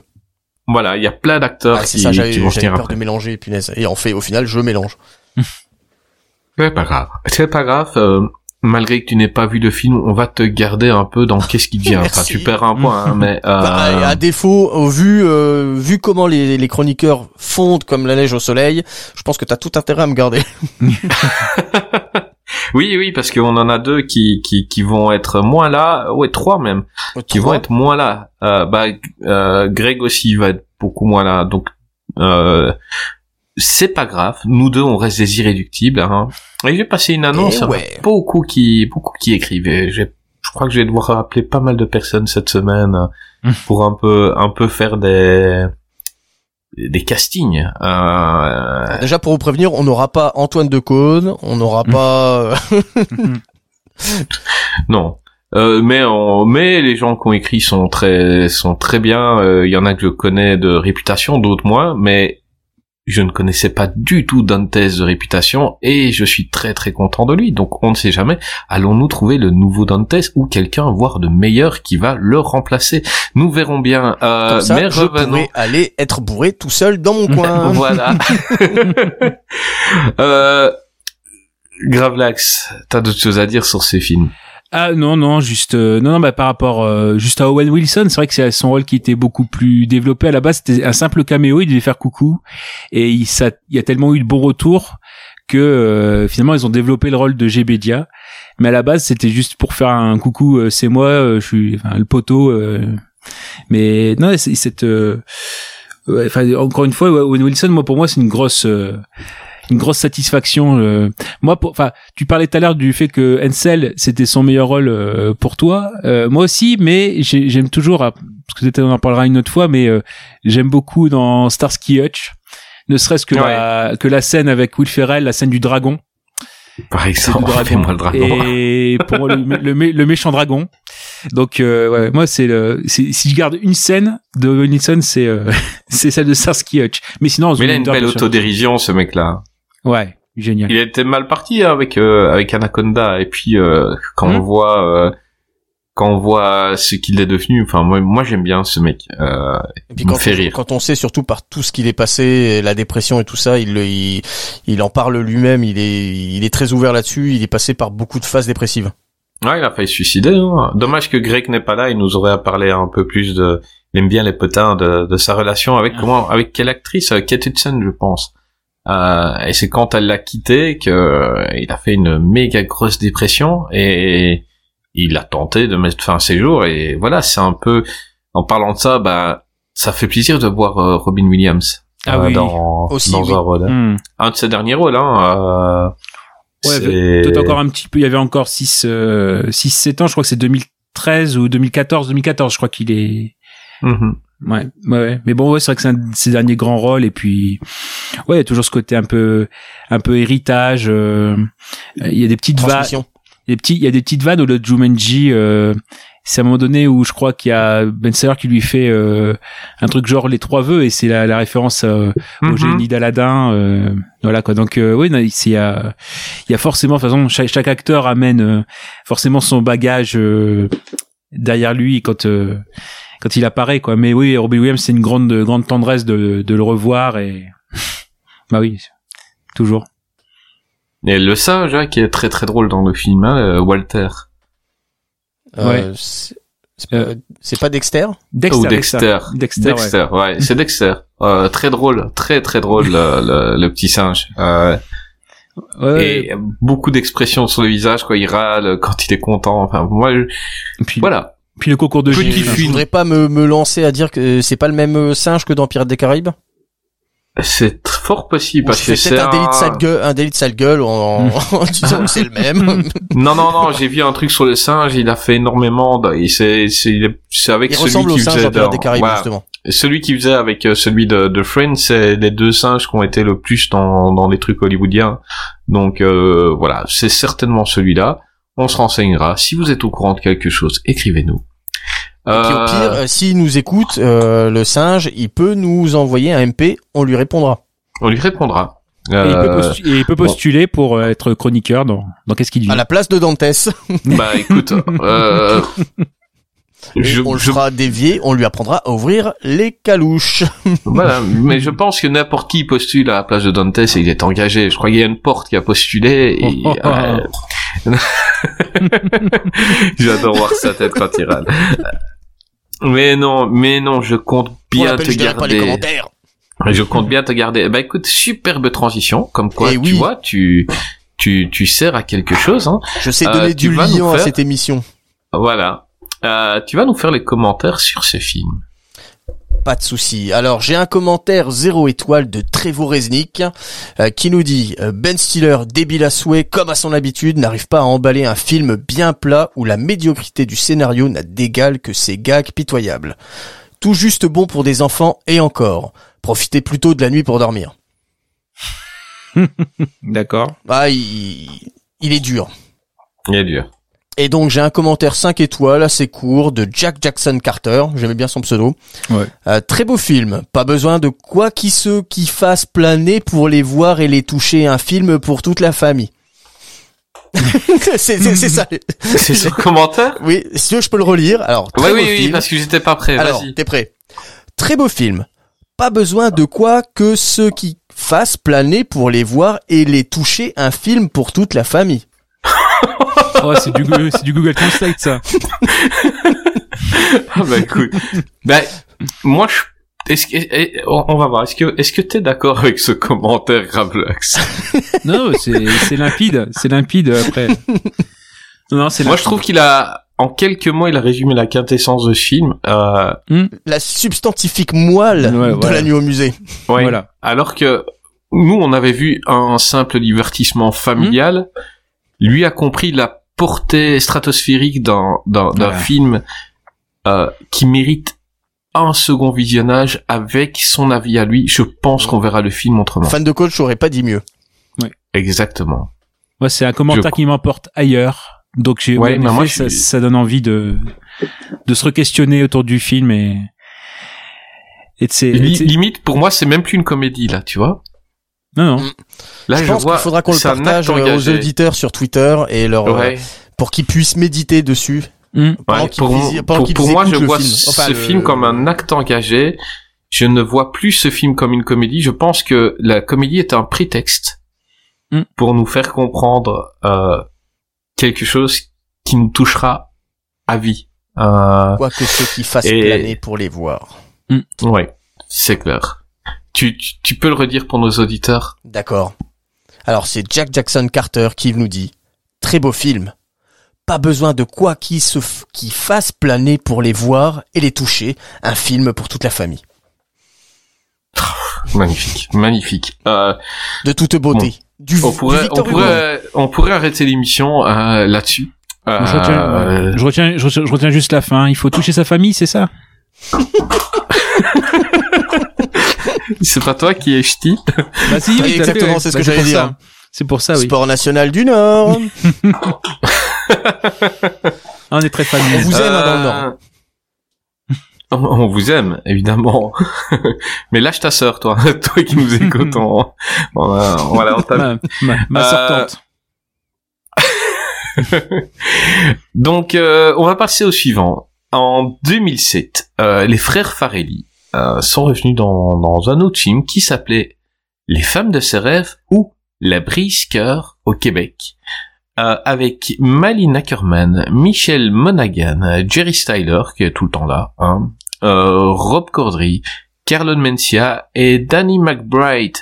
Euh, film que je crois avoir fait découvrir, euh, découvrir à, à Dantes aujourd'hui. Euh, et bien. je me réjouis d'avoir son avis. Euh, D'abord, euh, bah, Dantes, fais-nous le résumé. Et puis, euh, Ok. on aura ton avis.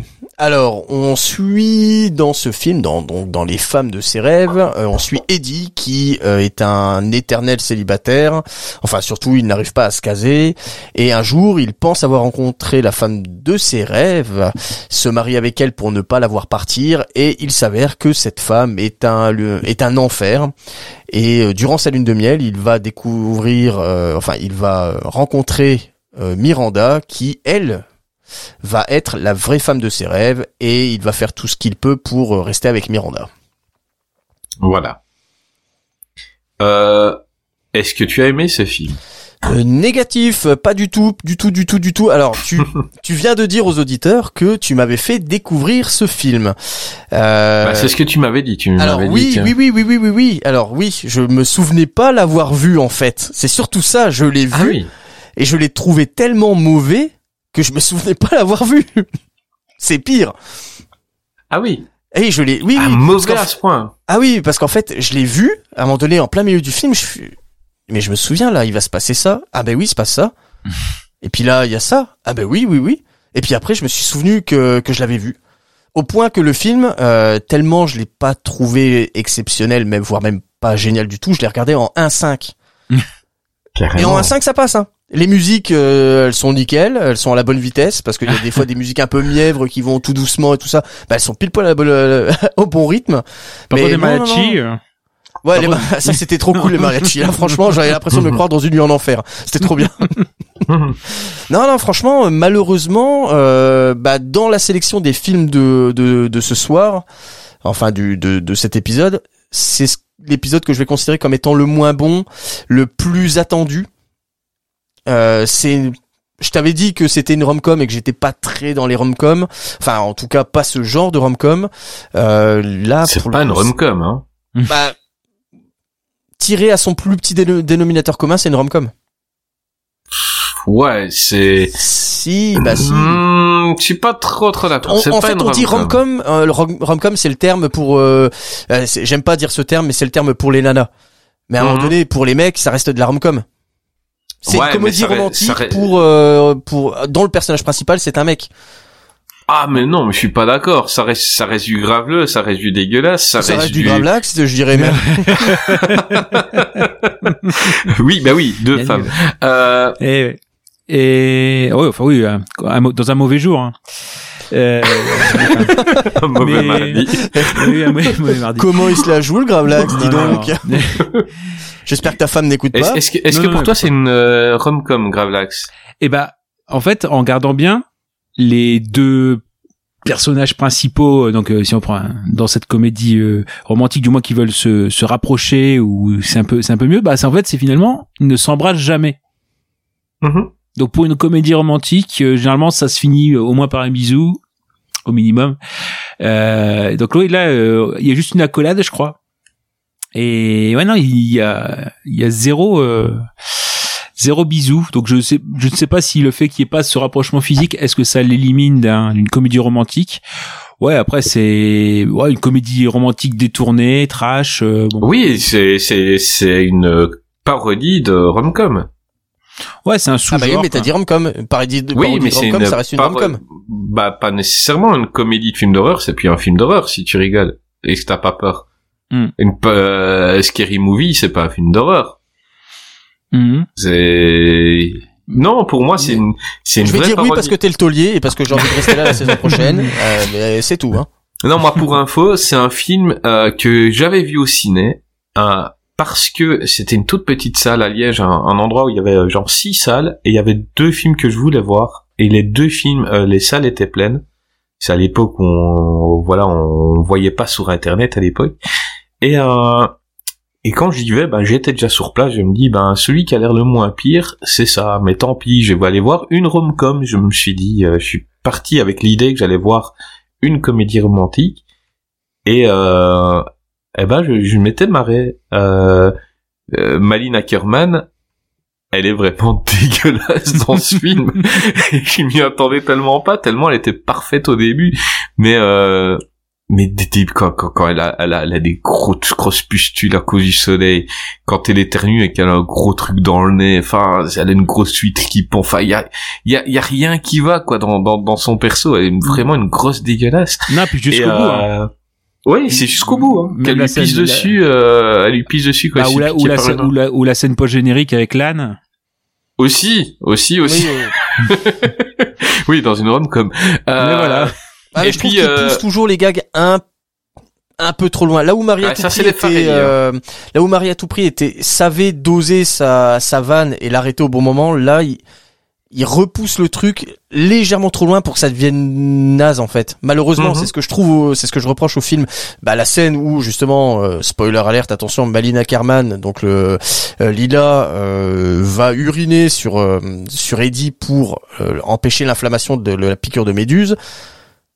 La scène de la comment je pourrais l'appeler? De la foune enfin je sais pas comment l'appeler Mhm. euh, Je trouve que c'est trop en fait, ça n'a ça n'a aucun intérêt, ça n'apporte rien au film et c'est ça pousse le truc encore un peu trop loin en fait à chaque fois et c'est que ça en fait, c'est que toujours plus loin à chaque fois où on va déplacer le curseur plus vers le pire en fait. Ouais, c'est bah, pour, ça que- pour ça que je l'ai oublié ce film en fait. En, en fait, c'est c'est totalement euh, les frères Farelli, euh, pas à leur meilleur, on est d'accord, hein, que Marie à tout prix, euh, que c'est c'est c'est pas au même niveau qu'un Marie à tout prix, c'est pas au même niveau comme je l'ai dit d'un Fou d'Irène, mais c'est un Farelli moyen, c'est pas un mauvais Farelli, c'est un Farelli moyen, euh, où oui, il pousse, il pousse un max, euh, quand il y y a quand même des gars qui me font hurler de rire. Enfin, quand, quand ils se retrouvent avec les migrants et qu'à la fin c'est leur pote et qui leur parle en espagnol et qui qui, qui leur souhaite une bonne vie en disant pas euh, qui c'est ses amis quoi. Il a pas euh, on, on sait pas nous combien de temps parce que ça a été vite mais potentiellement il a passé des semaines voire des mois avec eux. Le mec se retrouve migrant quoi. Euh, il y a il y a il y a plein de choses qui qui qui, qui sont très connes euh, mais qui me font qui me font toujours rire quoi. Euh, vas-y Gravlax euh, donne-nous ton avis Bah, moi, je l'avais vu aussi en, en salle à l'époque. Euh, je me, par contre, je me souvenais plus que c'était un, frère Farelli. Et à l'époque, j'étais avec, euh, enfin, ma compagne de l'époque, et je me souviens avoir passé euh, L'une ouais, de tes compagnes de l'époque? Mhm. Oui, voilà, une. Oui. Mais euh, je me, sou- en fait, c'est, je me souviens, ça m'a su- super surpris. J'avais passé une séance euh, correcte, quoi. Il fallait rire quand il, enfin, je riais quand il fallait rire ou quand ça me faisait rire tout court. Mais en fait, quand j'ai, euh, quand on, quand on est sorti de la salle et que voilà, on est revenu chez nous sur le chemin du, du, du retour, en fait, bah, ma, ma, ma compagne de l'époque, elle était furax. C'est, c'est, le, non, mais c'est le c'est le c'est le souvenir que j'en ai. C'est en fait je pensais à un truc quand même assez innocent parce que bon voilà le personnage de Lila euh, Vanina Carman elle est vraiment dégueulasse et puis bon euh, elle est pas tout à fait honnête euh, mais en même temps on la plaint euh, mais après elle, refait un truc où c'est où ça redevient pas bien etc et ce qui fait que je pense qu'elle s'est prise de- d'empathie pour elle et ouais c'est quand même dégueulasse comment elle se comporte et en fait je me, je me souviens vraiment d'une alors que c'était quelqu'un de plutôt calme ou voilà et que là vraiment l'a- c'est un film qui l'avait mise en furie euh, une, gro- une grosse colère quoi. Donc euh, bon euh, c'est j'ai ce je, sais pas où tu vas prendre tes copines, mais oui oui mais bon euh, et bah, je l'ai revu avec ma compagne euh, actuelle. Bon euh, ça a été moins virulent mais c'est vrai qu'il y a toujours pareil ce côté euh, ah oui il fait ça mais bon euh, enfin c'est, c'est tous les stratagèmes pour enfin c'est plus le mensonge en fait qui pas forcément le euh, la, enfin, la raison parce que c'est vrai que voilà, elle a pas été non plus euh, cash euh, dès le départ et puis euh, Ben en Bon, fait, il, il n'a pas menti au départ. Non, il ment pas. Euh, Hmm, c'est ce ça est- de l'omission. Hein. Et en- Il le en met, fait, mais il ne ment pas. voilà, il La dit pas qu'il est, qu'il est marié, quoi. Ah oui, non, mais c'est plus les, stra- les stratagèmes. Je parle par rapport euh, à Lila et, et lui, c'est les stratagèmes qu'il met en place pour euh, euh, pour l'écarter et pouvoir euh, Ah rester oui. avec. euh, voilà. Les mensonges qu'il fait, oui, Ouais. on va aller sur son bateau, ouais, je sais bien Ouais, que toi t'as le mal de mer, ne viens pas avec nous. voilà.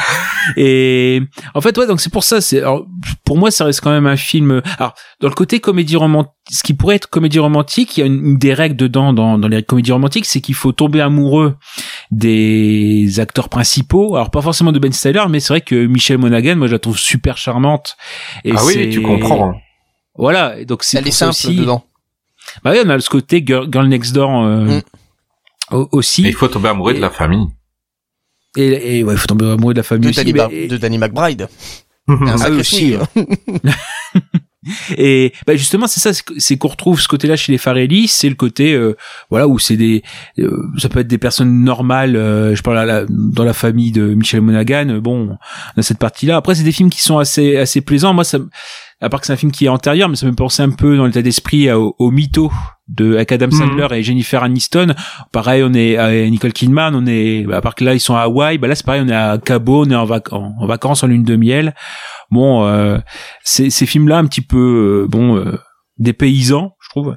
Euh, rappelez, bah, comme le film qui viendra après aussi, que c'est un remake, hein, c'est un film qui existait déjà en 72 avec Sybil Shepard, euh, pour ceux qui se souviennent de Carte de Lune avec Bruce Willis et Charles Grodin, c'est, c'est euh, enfin Grondin, c'est comme ça, c'est celui qui était dans Minetron avec euh, euh, De Niro. Et non, moi je trouve, je trouve vraiment que c'est un, voilà, enfin c'est sans savoir que c'est un Farelli. Enfin bon, après je l'ai, je l'ai su forcément quand j'ai quand j'ai vu le générique.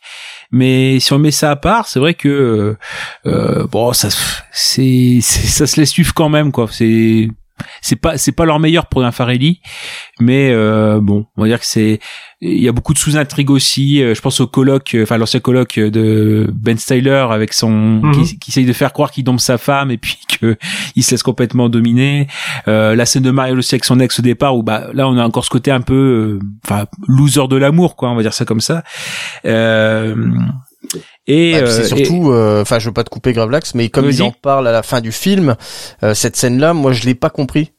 Qui va inviter son ex à son mariage?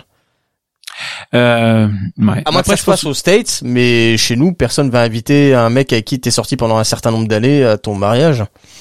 Bah après, je pense que c'est peut-être une invitation, c'est peut-être une invitation de principe et que en théorie il doit refuser, mais qu'il y va quand même. euh, voilà. Et c'est pour ça que d'ailleurs qu'il se retrouve avec les, enfin pas avec les célibataires, Avec avec, les les, ga- les gamins, les gamins. Et voilà. Et juste pour qu'on fasse aussi un fil rouge avec nos épisodes, bah on a aussi euh, deux références à Wolfgang Petersen, puisqu'on on cite en pleine tempête. Ah oui, oui, oui. Et il y a le moment aussi où il se retourne pour savoir si Michel Monaghan est à sa fenêtre. Et c'est dans la ligne de Mhm. mire. Voilà, si, si elle-même, euh, elle apparaîtra, voilà, ou elle se retournera. Donc ouais, bon, c'est juste un petit truc comme ça. Et sinon, euh, ouais, à la base, c'était un projet avec, euh, enfin, de réalisé par Barry Sonnenfeld à la base. C'est des- C'était lui Mhm. qui devait être là à la base, avec Jason Batman, Batman Batman, Euh, L'homme chauve-souris? Non, Jason Non, non. Batman. Ah, Bateman, Ouais. d'accord. Bate, Bateman, et Amy, Po- Amy Poehler, si voilà, si vous voulez voir un petit peu. Et Jérémy Spiderman. Oui. Mais Bon, voilà. tu comprends Et- pourquoi je l'ai remplacé par une porte. Euh, Parce qu'elle, elle fait pas des vannes mauvaises. Hmm. et, non, mais euh, j'aime bien me poser la question qu'aurait-on fait à sa place? Ah oui. Euh, Ouais. Alors, on se serait fait avoir pareil. Ben oui, c'est ça qui est drôle, c'est que on peut même pas dire c'est un connard parce que euh, si l'autre elle avait été plus ou moins normale, euh, si sa femme aurait été plus ou moins normale, mais en fait c'est impossible de, de vivre avec. Et il se dit, on, on comprend qu'il se dit dès qu'on rentre de vacances je divorce. Euh, et le problème c'est qu'en rencontrant l'amour de sa vie, il dit potentiellement je ne la verrai plus jamais, donc c'est maintenant ou jamais. Et Mhm. donc, euh, en gros, c'est un quiproquo qui se crée euh, tout doucement parce que le, le le mec, je crois qu'il a fait quelque chose de d'humain en fait. Et c'est pour ça qu'on se, à part ton ex-compagne, personne ne se dit que c'est un connard, tu vois. on se dit tous, il a fait un truc complètement humain, et ça, je trouve que c'est une bonne chose dans cette comédie-là. Mais la fin, on est le parfait exemple. Où justement, il y a une répétition dans Mm. le, Ouais. la boucle est bouclée. Mhm. Mais c'est plus le fait enfin dans, dans, enfin c'est pas on n'essaye pas de justifier non plus mais euh, dans ce qui peut expliquer son parce qu'il faut quand même avoir un, euh, un personnage qui euh, agit de façon euh, enfin normale ou avec des motifs ou des enjeux normaux. Et c'est vrai que tout ce qui fait euh, normalement le ciment du couple et ben le fait qu'il se soit marié très vite euh, euh, pas pour des bonnes raisons, mais euh, quand ils s'aperçoivent, parce que forcément, avant qu'ils se marient, ils, étaient- ils n'avaient même pas couché ensemble. Et quand on voit qu'enfin, bah, elle accepte de coucher, enfin, de coucher avec lui, il dit, on va s'arrêter. Et quand on voit la, la première scène de, de sexe, où euh, il y a le mot, les mots crus, euh, les positions, euh, pas possible, c'est-à-dire que... D'ailleurs, j'ai noté une erreur. hein, le... Tu fais ton prude. Oui, oui. Non, mais j'ai no- j'ai j'ai noté une erreur dans, dans le film. Il y avait moment donné où ils font la, la brouette tonkinoise et en fait c'est une jambe sur l'épaule, mais l'autre. bon, bon, bref, non, il y a, il y a des erreurs On voit techniques. le professionnel. Kama Sutra. On voit le pro, quoi. Non, voilà. Donc euh, bon, il y a- y a- ça m'a un peu sorti du film, mais euh, bon, voilà. C'est pas, c'est pas très grave. Mais non, non. Qu'en fait, il y a, quand- il y a quand même quelques. Attends, attends, attends, attends, j'ai, j'ai, j'ai une blague, j'ai une blague comme ça, juste pour sortir un peu et que, euh, ben, c'est Gravelax qui va en, en cours d'éducation sexuelle, tu vois. Et à un moment, t'as une, donc t'as, t'as, t'as, t'as la, la prof qui dit, voilà. Ici, on va apprendre les 38 positions sexuelles euh, possibles. Et là, on entend Gravelax qui fait 39. La femme fait écoutez, monsieur, on a, on a tout fait, il y en a 38. euh, donc, euh, Gravelax non, non, il y en a 39. Euh, écoutez, monsieur, taisez-vous. Euh, Il y, en, il y en a 38. Euh, tous les experts sont d'accord. Euh, non, il y en a 39. Et bon, maintenant vous taisez, vous ne parlez plus. Bon, la première, l'homme se couche sur la femme. Et Gravelax fait 40. Ouais, je crois qu'il y a que Gravelax qui l'a compris. Euh, Non, je l'ai pas. Là, pour le coup, je l'ai pas. hein, Désolé. Tu l'as C'est pas. Peut-être une blague belge ou du Nord, tu vois. Non, c'est que bah, il fait tellement des choses un peu euh, un peu folles notre Gravelax que Ah, euh, se à coucher sur l'autre euh, pour lui c'est ça se fait pas. Il faut que ce soit plus trash. Bon, Bah, c'est dans le film aussi. Hein. Passons à Eh autre oui. chose. à façon entre choses. Bah oui, ce film-là c'est drôle quand il se retrouve au pieu avec elle, quand il se retrouve vraiment avec une tordue au pieu. quoi. Non, puis ouais, ouais, bah et on ferait pas le missionnaire? Bah c'est quoi? Ah, jamais essayé. c'est ça quoi. eh ben vas-y, continue. ah non, moi je pense que j'ai à peu près. Si tu veux, je t'oblige Ah, pas. ju- juste non non c'était l'évoquer le juste bah le, le fil rouge on avait évoqué Bowie bah Bowie se retrouve aussi dans dans la BO puisque c'est bah, enfin comme prétexte c'est que c'est euh, en effet le chanteur préféré de, du personnage de Ben Stiller dans dans le film on retrouve Mm. dedans ouais ouais ouais Et en fait, euh, c'est vrai Mhm. qu'il y a, il y a, comment dire, il y a une récurrence dedans, c'est que quand il est avec Lila, il n'y a pas de David Bowie, il y a que des chansons Mhm. euh, un peu nulos, et que quand il est avec euh, le personnage, de, enfin avec Miranda, c'est du Bowie qui passe. Oui. Justement pour marquer la différence entre son état d'esprit et le fait qu'il ait plus de liberté avec Miranda qu'avec Lila. Tu vois, Mm. tu vois que c'est un bon film. Euh, l'ai pas dit. Il y a des bons moments, il y a des instants assez sympathiques. Après, tiens, Euh, j'ai juste un c'est truc. c'est- à- pas un grand film et c'est anecdotique dans la carrière de Ben Stiller. De toute façon, je voulais en parler parce que c'est un Farelli et qu'on parle pas assez des Farelli euh, dans Qu'est-ce qui Mhm. vient. Mais euh, il y a de quoi passer un bon moment. Et puis cette fin, euh, cette Ah oui. fin géniale où euh, bah il s'est passé beaucoup de choses et c'est terminé avec Miranda. hein, c'est terminé, mais le temps euh, laisse passer des choses et un jour Miranda retourne là-bas avec sa famille et lui il travaille là-bas donc euh, il a trouvé du, du boulot dans euh, là où ils étaient partis en vacances elle le il a revoit monté il est- une, un- un- il a monté une boîte là-bas. Enfin, il a monté. voilà un- il a un monté une truc boîte de surf hein, c'est ça si je me souviens de location de de- de- d'équipement. voilà c'est et, ça ouais. et elle, il se reparle et puis on voit qu'elle est encore un peu sous le charme elle dit j'espère qu'on se reverra et lui fait bah j'espère aussi et et puis euh, et puis Miranda s'en va et on voit bah, la nouvelle femme de Ben Stiller qui est là et qui est jouée par Eva Ah, Longoria. Eva Longoria, voilà. Et, et puis elle fait, euh, c'était qui Oh, c'était personne, c'est une amie. Et là, il recommence ses mensonges. euh, et, et voilà, et c'est reparti en fait. Et et moi, j'ai trouvé cette fin euh, super fun, quoi. Euh, mais qui faisait il, des aura- il aura commentaires peut-être eu la bonne Ouais. idée de faire un contrat de mariage. Si tant Ah, est qu'il y en ait au Mexique. Oui, j'espère.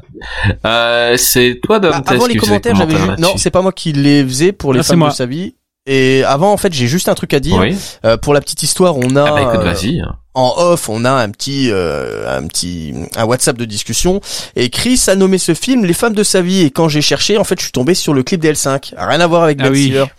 Bah vas-y, parle-nous du clip des L5 si tu l'as regardé. Alors donc les L5 qui est un groupe qui a été lancé par euh, bah, par j'ai oublié le nom Par M6, hein, je pense, non par M6 Popstar. mais c'était Popstar, Popstar. exactement par Popstar et qui s'est très vite séparé hein, et donc j'ai rien d'autre à dire dessus les commentaires Mhm. Bah, elles se sont formées. Et, hein, et elles n'oublie pas, Dantes, que je serai toutes les femmes de ta vie.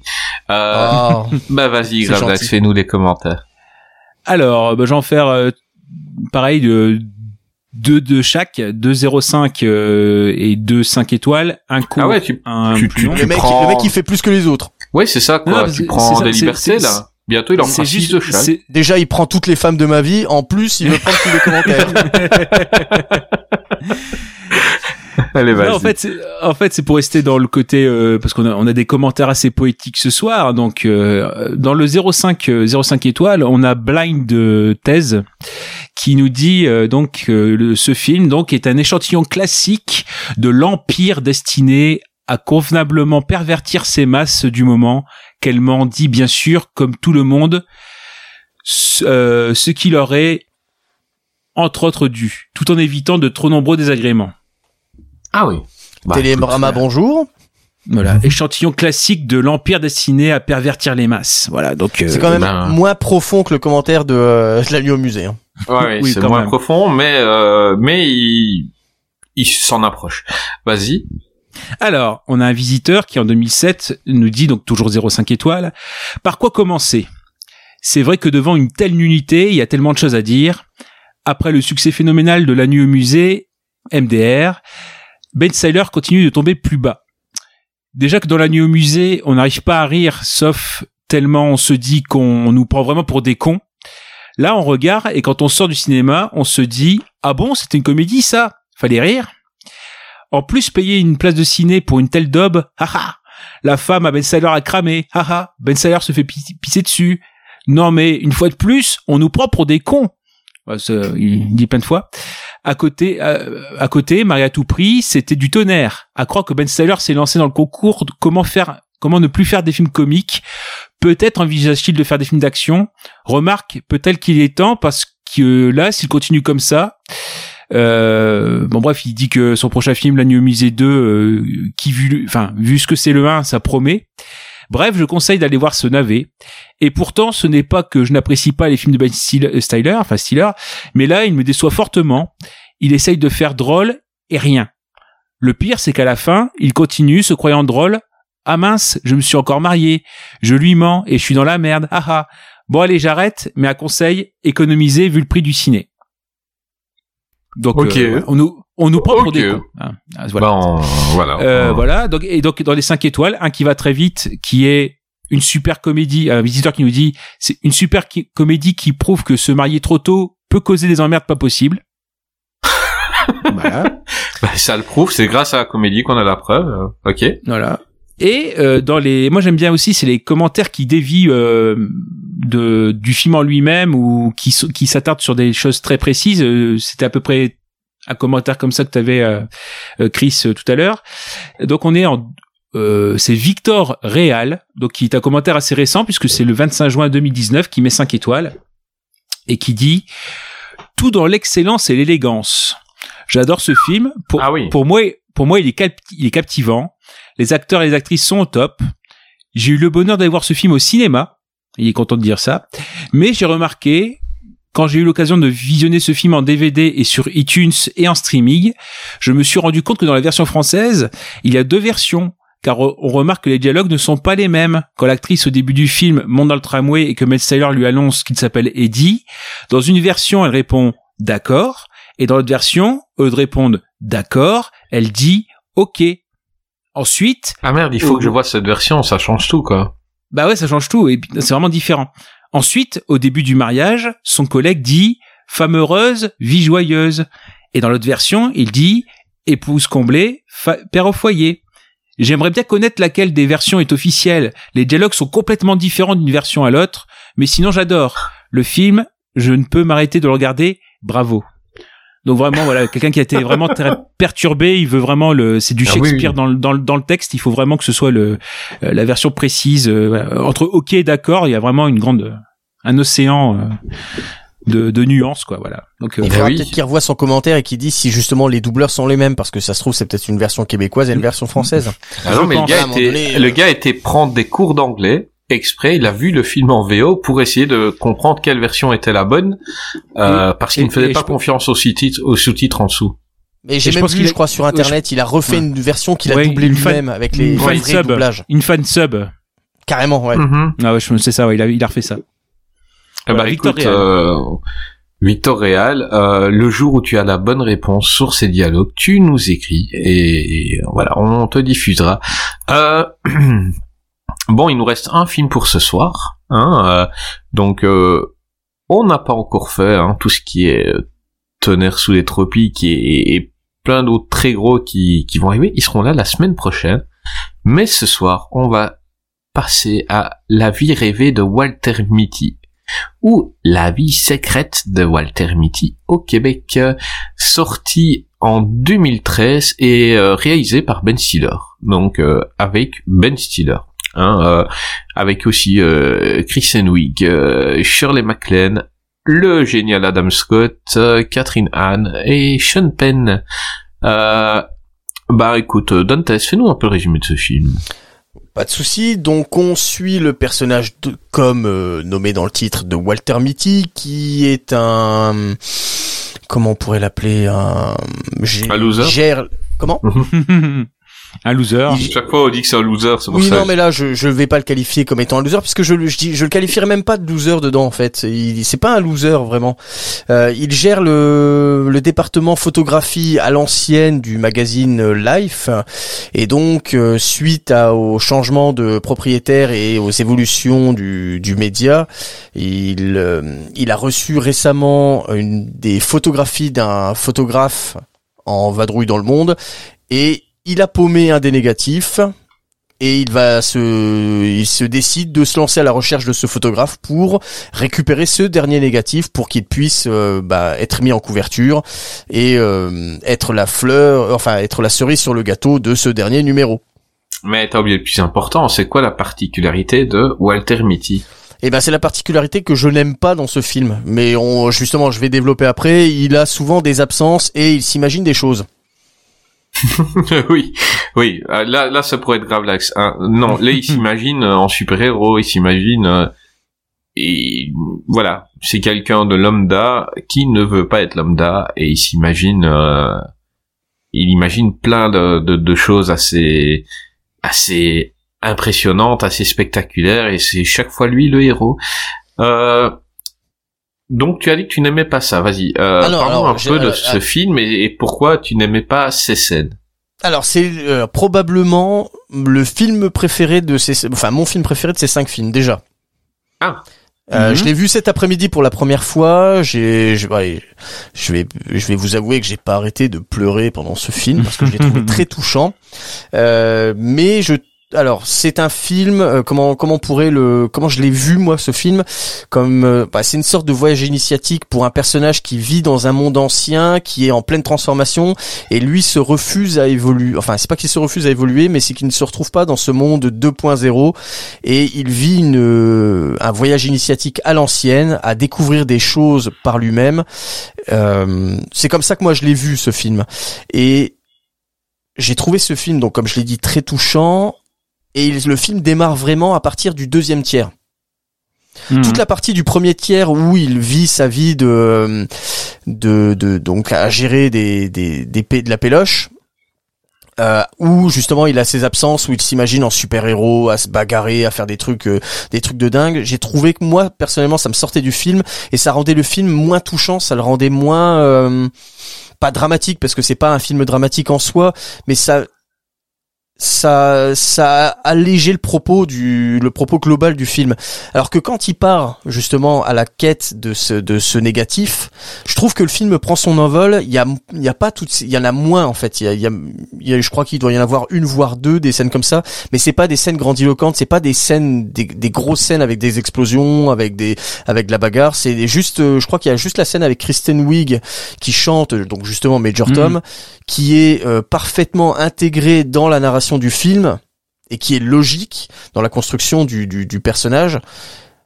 Et bah comme je l'ai dit, c'est un film que ouais qui m'a fait à partir du deuxième tiers, donc il prend son envol. Moi, j'ai pas arrêté de pleurer parce que c'est un film qui est où à chaque fois qu'on le voit accomplir quelque chose, qu'on le voit sortir de sa zone de confort, qu'on le voit grandir, c'est touchant.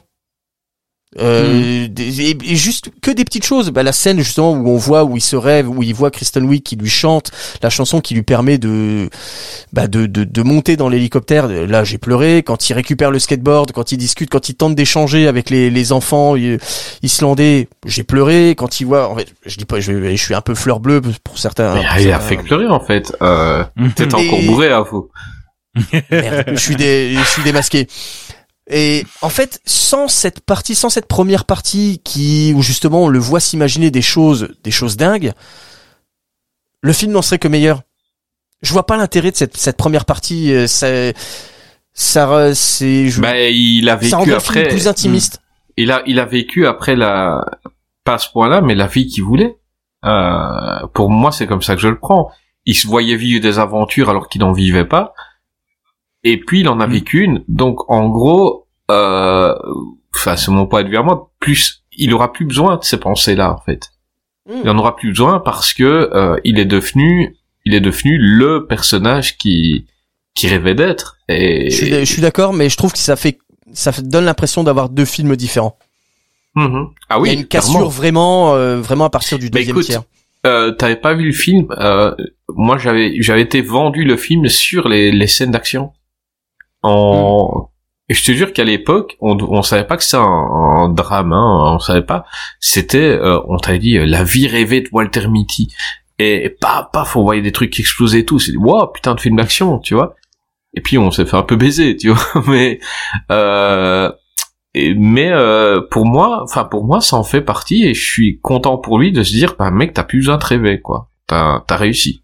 Et ça, ça fait une morale en plus euh, que que celle que tu avais. Enfin pour moi, hein, c'est c'est perso. On va demander à Gravelax. Hein. Euh, Gravelax, c'est un peu notre quotient ciné. Hein. Vas-y, dis-nous.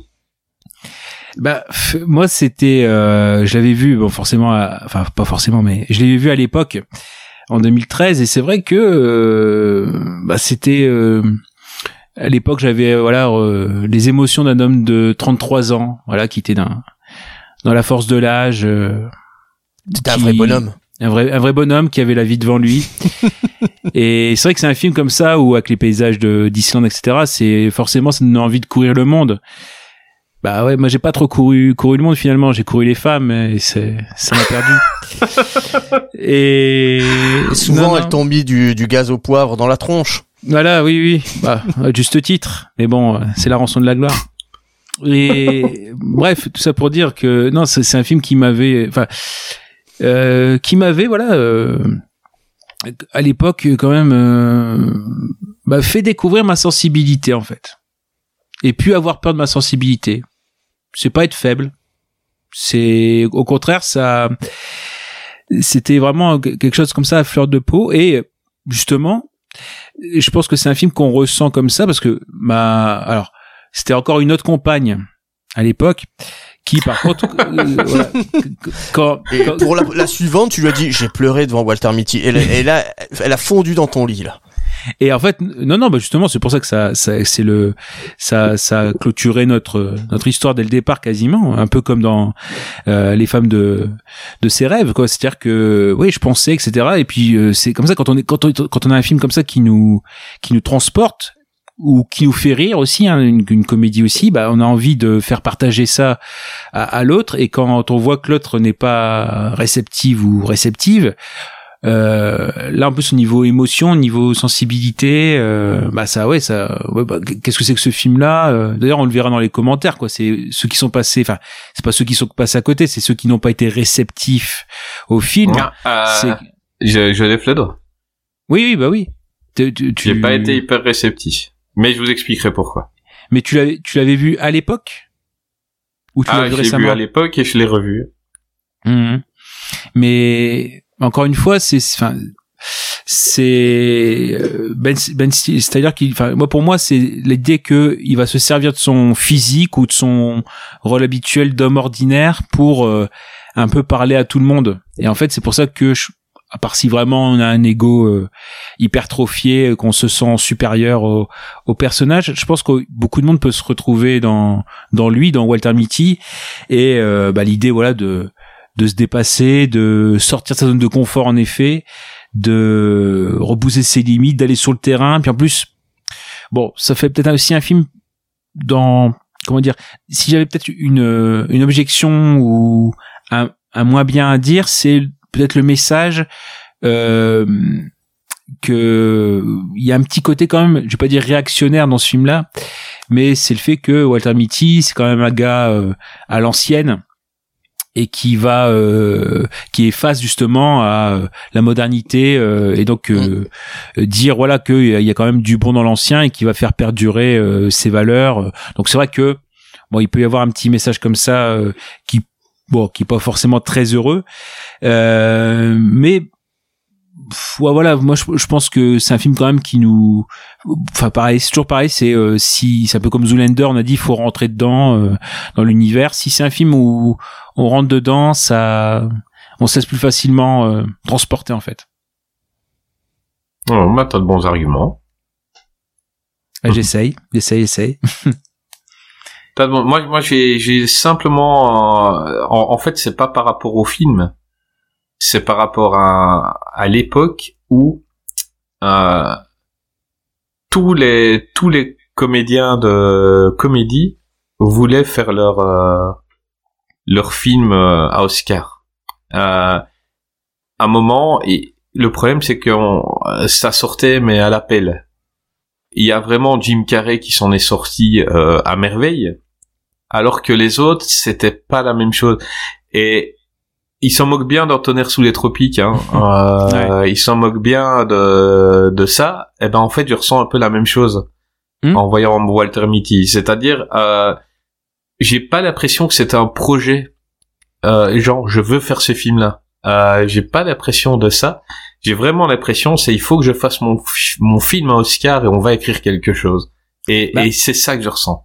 Bah, c'est c'est enfin c'est marrant ce que tu dis parce que bon bon faut rappeler aussi que c'est un film euh, qui un bah, comme euh, les femmes de ses rêves c'est un remake hein, c'est un film de 47 donc c'est pas tout neuf non Mhm. plus mais que euh, il a longtemps été en développement elle enfin en, en, en pro, en projet euh, dès euh, bah, justement dès 94 il y avait une possibilité justement avec Jim Carrey déjà peut-être Spielberg Mhm. à la réalisation mais qu'en fait il y a y a eu Bah, beaucoup Spielberg Jim Carrey, ça aurait été énorme. Ça aurait Bah, été voilà. énorme. Ça aurait été Et en- juste énorme. Ouais, juste énorme.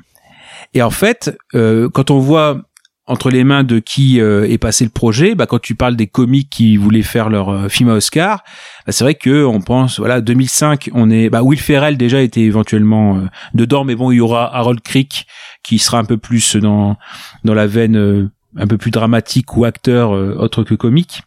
Il y avait Owen Wilson en 2005 qui devait partager l'affiche Mhm. avec Scarlett Johansson. 2007, ça passe entre les mains de Mac Myers. Ouais. Donc voilà. Bah, ça m'étonne pas, tu vois, c'est ça que j'étais en train de dire en fait. Bah Euh, oui, voilà, parce que je- dans les étagères à Hollywood, il y a les, il y a, euh, il y a les, les scénarios euh, blockbuster qui sont écrits Mhm. à la, à la chaîne. Il y a les scénarios euh, film Oscar. Il y a les, et, et là vraiment, on sent que c'était un film euh, où un comédien euh, l'aurait choisi pour euh, pour faire son film. Et et voilà. Et, et la différence, c'est que Jim Carrey avec euh, le Truman Show a mis Mhm. la barre tellement haute. Et c'est surtout là qu'on n'a plus vu euh, Jim Carrey comme un acteur de comédie. On l'a vu comme un grand acteur, alors que Walter Mhm. Mitty n'a pas fait de Ben, de ben Stiller un grand acteur. On était content de le revoir dans des comédies après. Tu vois, c'est c'est c'est mon truc. Ça reste un comédien de comédie. Il n'a pas, il a pas le talent de, de Jim Carrey, on le sait. Euh, et c'est un peu ça qui m'avait gêné à l'époque, c'est que il y aurait pas eu toutes les autres, peut-être que je l'aurais vu différemment, mais à un moment, je voyais toujours un comique arriver avec son film, avec son grand film. Et, Ah oui, et ça me gênait, quoi. Ça Mm. me, à un moment, je disais, les gars, c'est bon, acceptez d'être comique. Acceptez d'être un, un comédien, acceptez d'être, euh, parce que c'est- c'est pas une honte. Et il faut pas essayer de venir avec son grand film pour, euh, pour, pour faire son Jim Carrey, quoi. Et, et et ça exi- ça existe depuis la nuit des temps. hein. Oui, de certains- faire leur ciao pantin. Ouais, ouais, bah ils veulent, ils veulent tous le faire. Et puis, euh, bah il y en a que ça, ça, ça a détruit d'essayer de faire ça. Euh, c'est Jim Carrey quand il a voulu faire peur avec le nombre 23, il s'est planté la gueule. Il est pas fait pour Mm. faire peur. C'est ce film-là, c'était, c'était une grosse merde. Et fais, fais les, fais ce que tu fais de mieux, quoi. Et, et voilà, j'étais un, un peu, un peu triste en voyant ce film-là de me dire, euh, ok, c'est un, oui, c'est un bon film. hein. Je veux dire, c'est un bon. Euh, on passe un bon moment devant Walter Mitty, euh, vraiment. J'ai, été moins réceptif. Euh, c'est juste que j'allais énormément au cinéma à cette période-là. C'est la fois où le, le moment de ma vie où j'allais le plus au ciné et que des films comme ça, j'en ai vu beaucoup. Et voilà, ça m'a un peu gêné. Mais, euh, mais ça n'enlève rien aux qualités.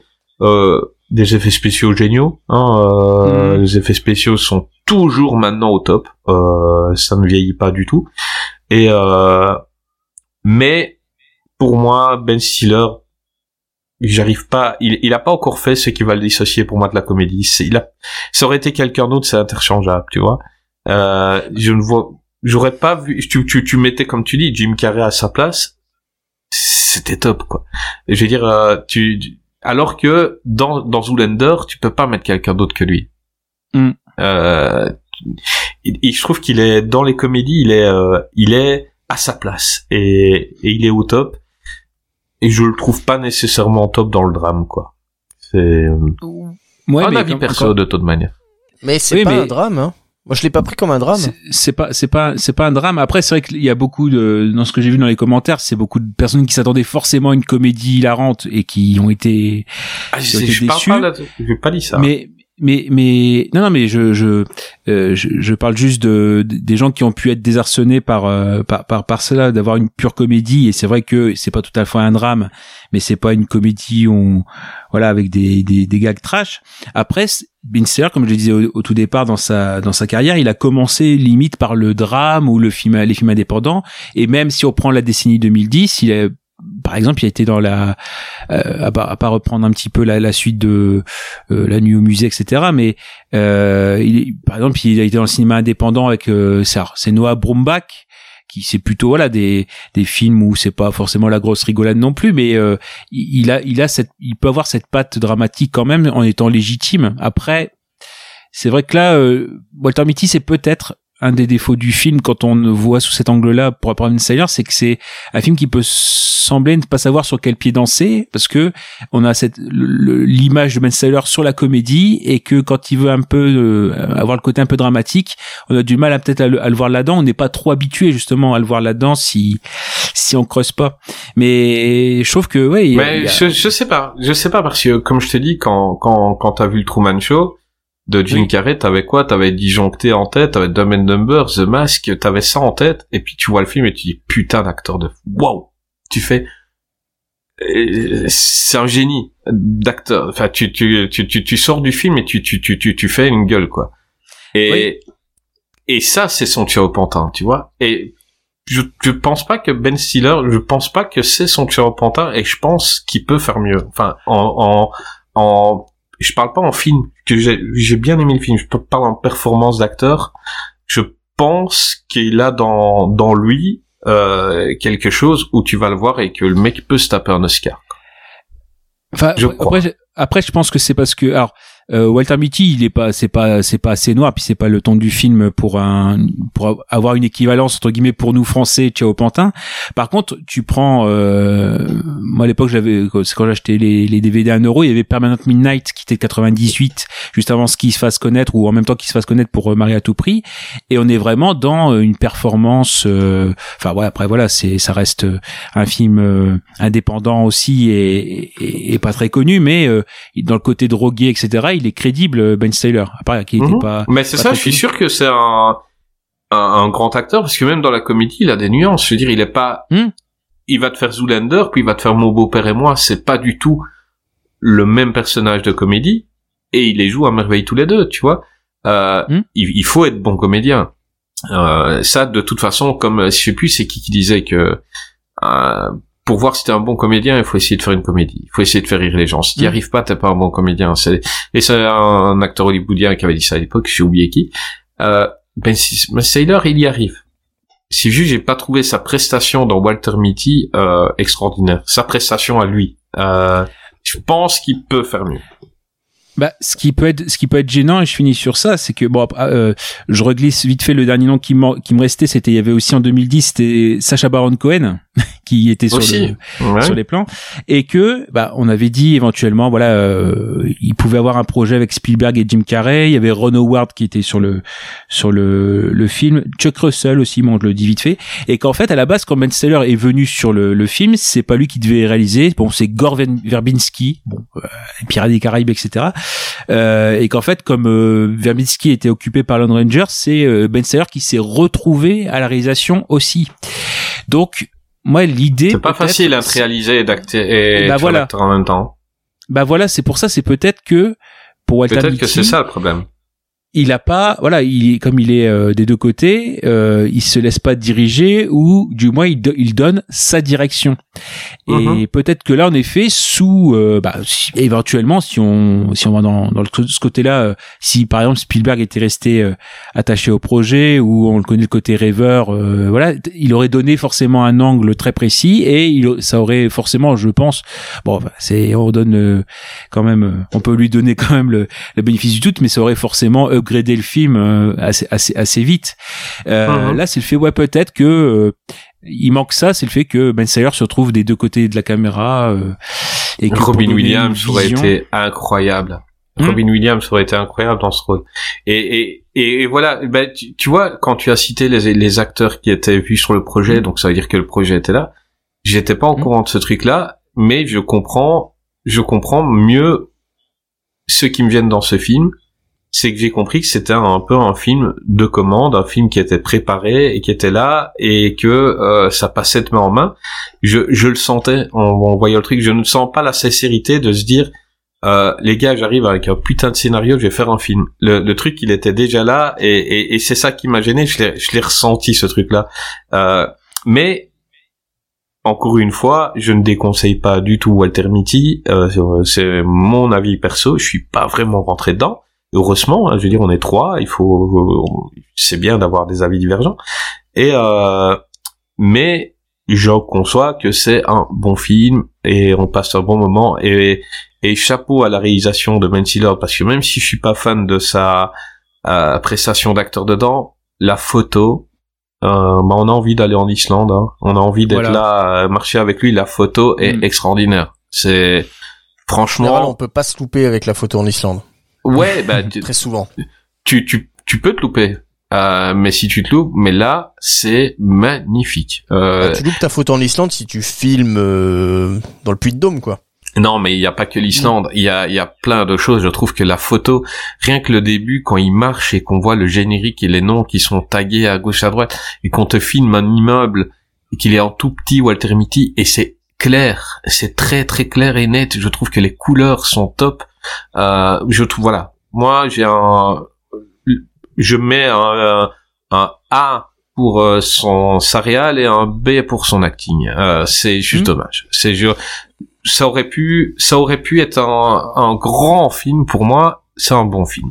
Mais Bah, on est là passé où moi, je vais vous emmerder. Enfin, je vais vous, je vais vous embêter avec ça, mais moi, je préfère Walter Mitty avec euh, Ben Stiller que euh, le Truman Show avec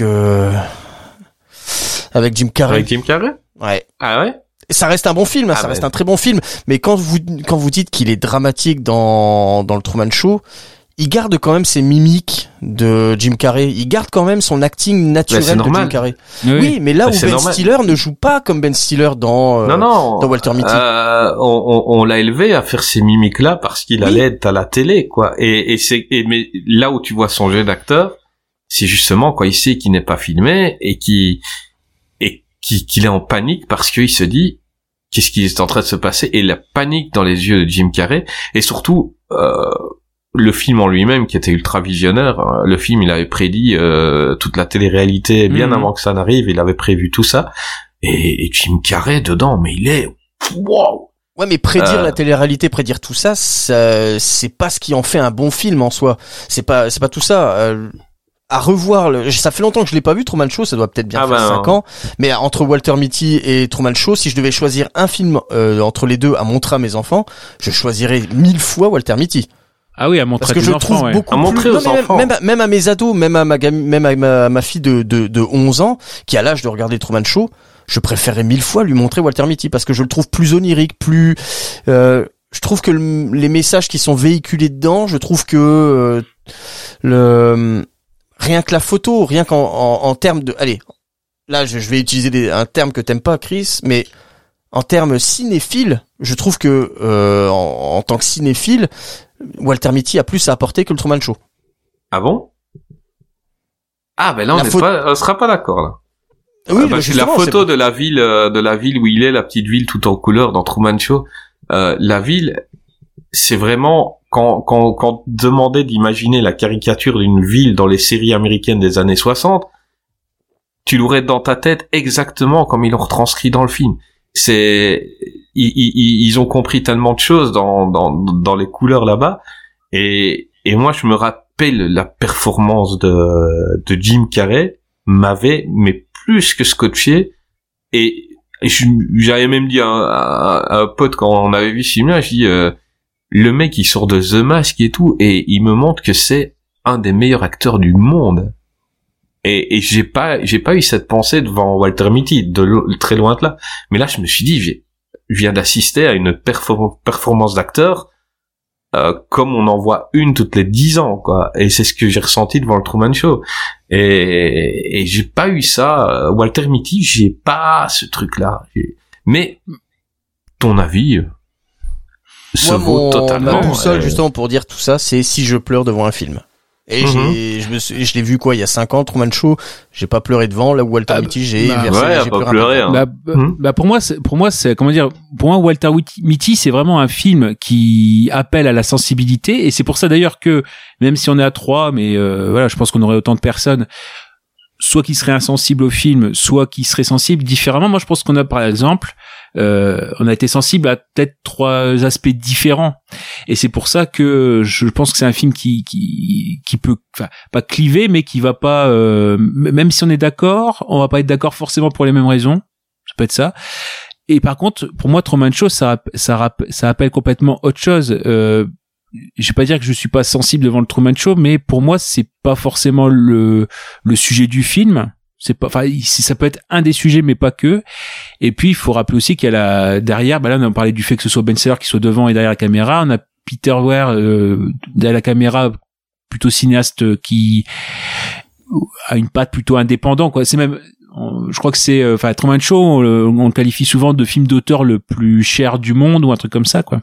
Et euh, pour moi, il y a, il y a autre le côté visionnaire. Je trouve qu'il y a, il y a tellement de sujets en fait dedans qui, euh, le côté sensible, pour moi, c'est pas, ça joue pas sur le même terrain en fait. Et c'est pour ça qu'en effet, Ouais, le côté sensible, c'est c'est Walter Mitty qui gagne, mais Truman. Show de l'autre côté, pour d'autres sujets, il est, euh, il est au-dessus de Walter Mitty euh, par rapport à la postérité, par rapport à justement le la sa construction, le fait que voilà, on voit l'envers du décor que une heure après une heure de film, c'est-à-dire qu'on vit pendant une heure dans dans dans le Truman Show euh, tout court. Donc euh, euh, c'est pour ça qu'il y a ce côté divertissement parce qu'il faut que ça reste un divertissement pour pour les gens qui qui le regardent. Et puis peu à peu, en effet, au bout d'une heure, bah, on change de, de prisme. Et là, on va plus vers le côté euh, dramatique ou le, le moment où euh, Truman s'aperçoit qu'il, enfin, ou commence à se douter qu'il y a quelque chose qui ne tourne pas rond. Euh, là, oui. Et puis, et puis les motifs, pourquoi, enfin, qu'est-ce qui est prévu, comment on le manipule. Euh, à la limite, c'est on est plus, euh, on est plus. Euh, psychologique, euh, c'est plus psychologique. on est plus on est plus spe- spectateur de la manipulation de ses sentiments euh, comment on manipule sa sensibilité notamment ça peut se rejoindre sur ça mais je vais pas dire qu'ils sont pas sur le même terrain ils vont se rejoindre sur le même terrain mais euh, enfin ils vont se rejoindre sur certains points mais euh, Non, moi, le Voilà. seul truc où, où je les rejoins les deux, c'est que c'est deux films où c'est un acteur qui s'est dit, je tiens certainement le rôle qui va faire de moi un grand acteur. Les deux sont certainement dit ça. Euh, Hmm. moi, pour moi, au niveau acting, à ce niveau-là, c'est Jim Carrey qui gagne. Euh, Mhm. euh, celui qui s'en est sorti le mieux au niveau acting et qui s'est vu proposer des rôles comme ça après. Euh, voilà, c'est Jim Carrey.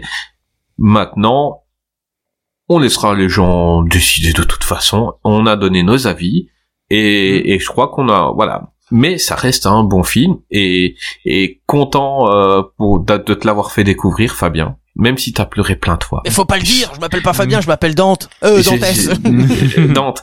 Je suis, content, Dantès, euh, que tu aies découvert ce film et que tu aies pleuré. Euh, ça me fait plaisir. Et je Euh, pleure souvent devant les films. Oui Si vous voulez, tiens, pour les auditeurs, j'ai pleuré devant le, la fée clochette avec ma fille. Non. Et j'ai même pleuré pas- devant le film d'animation Ken le survivant, parce que l'amour fraternel, euh, quand Raoul, il lui arrive des, des petites bricoles, euh, ça m'a fait, ça m'a touché mon petit cœur. T'es pas, t'es pas obligé de le dire, tu sais. Enfin, je dis ça pour ta réputation, hein, mais Bon, tu sais, au point où elle en est, hein, tu sais, je suis bourré.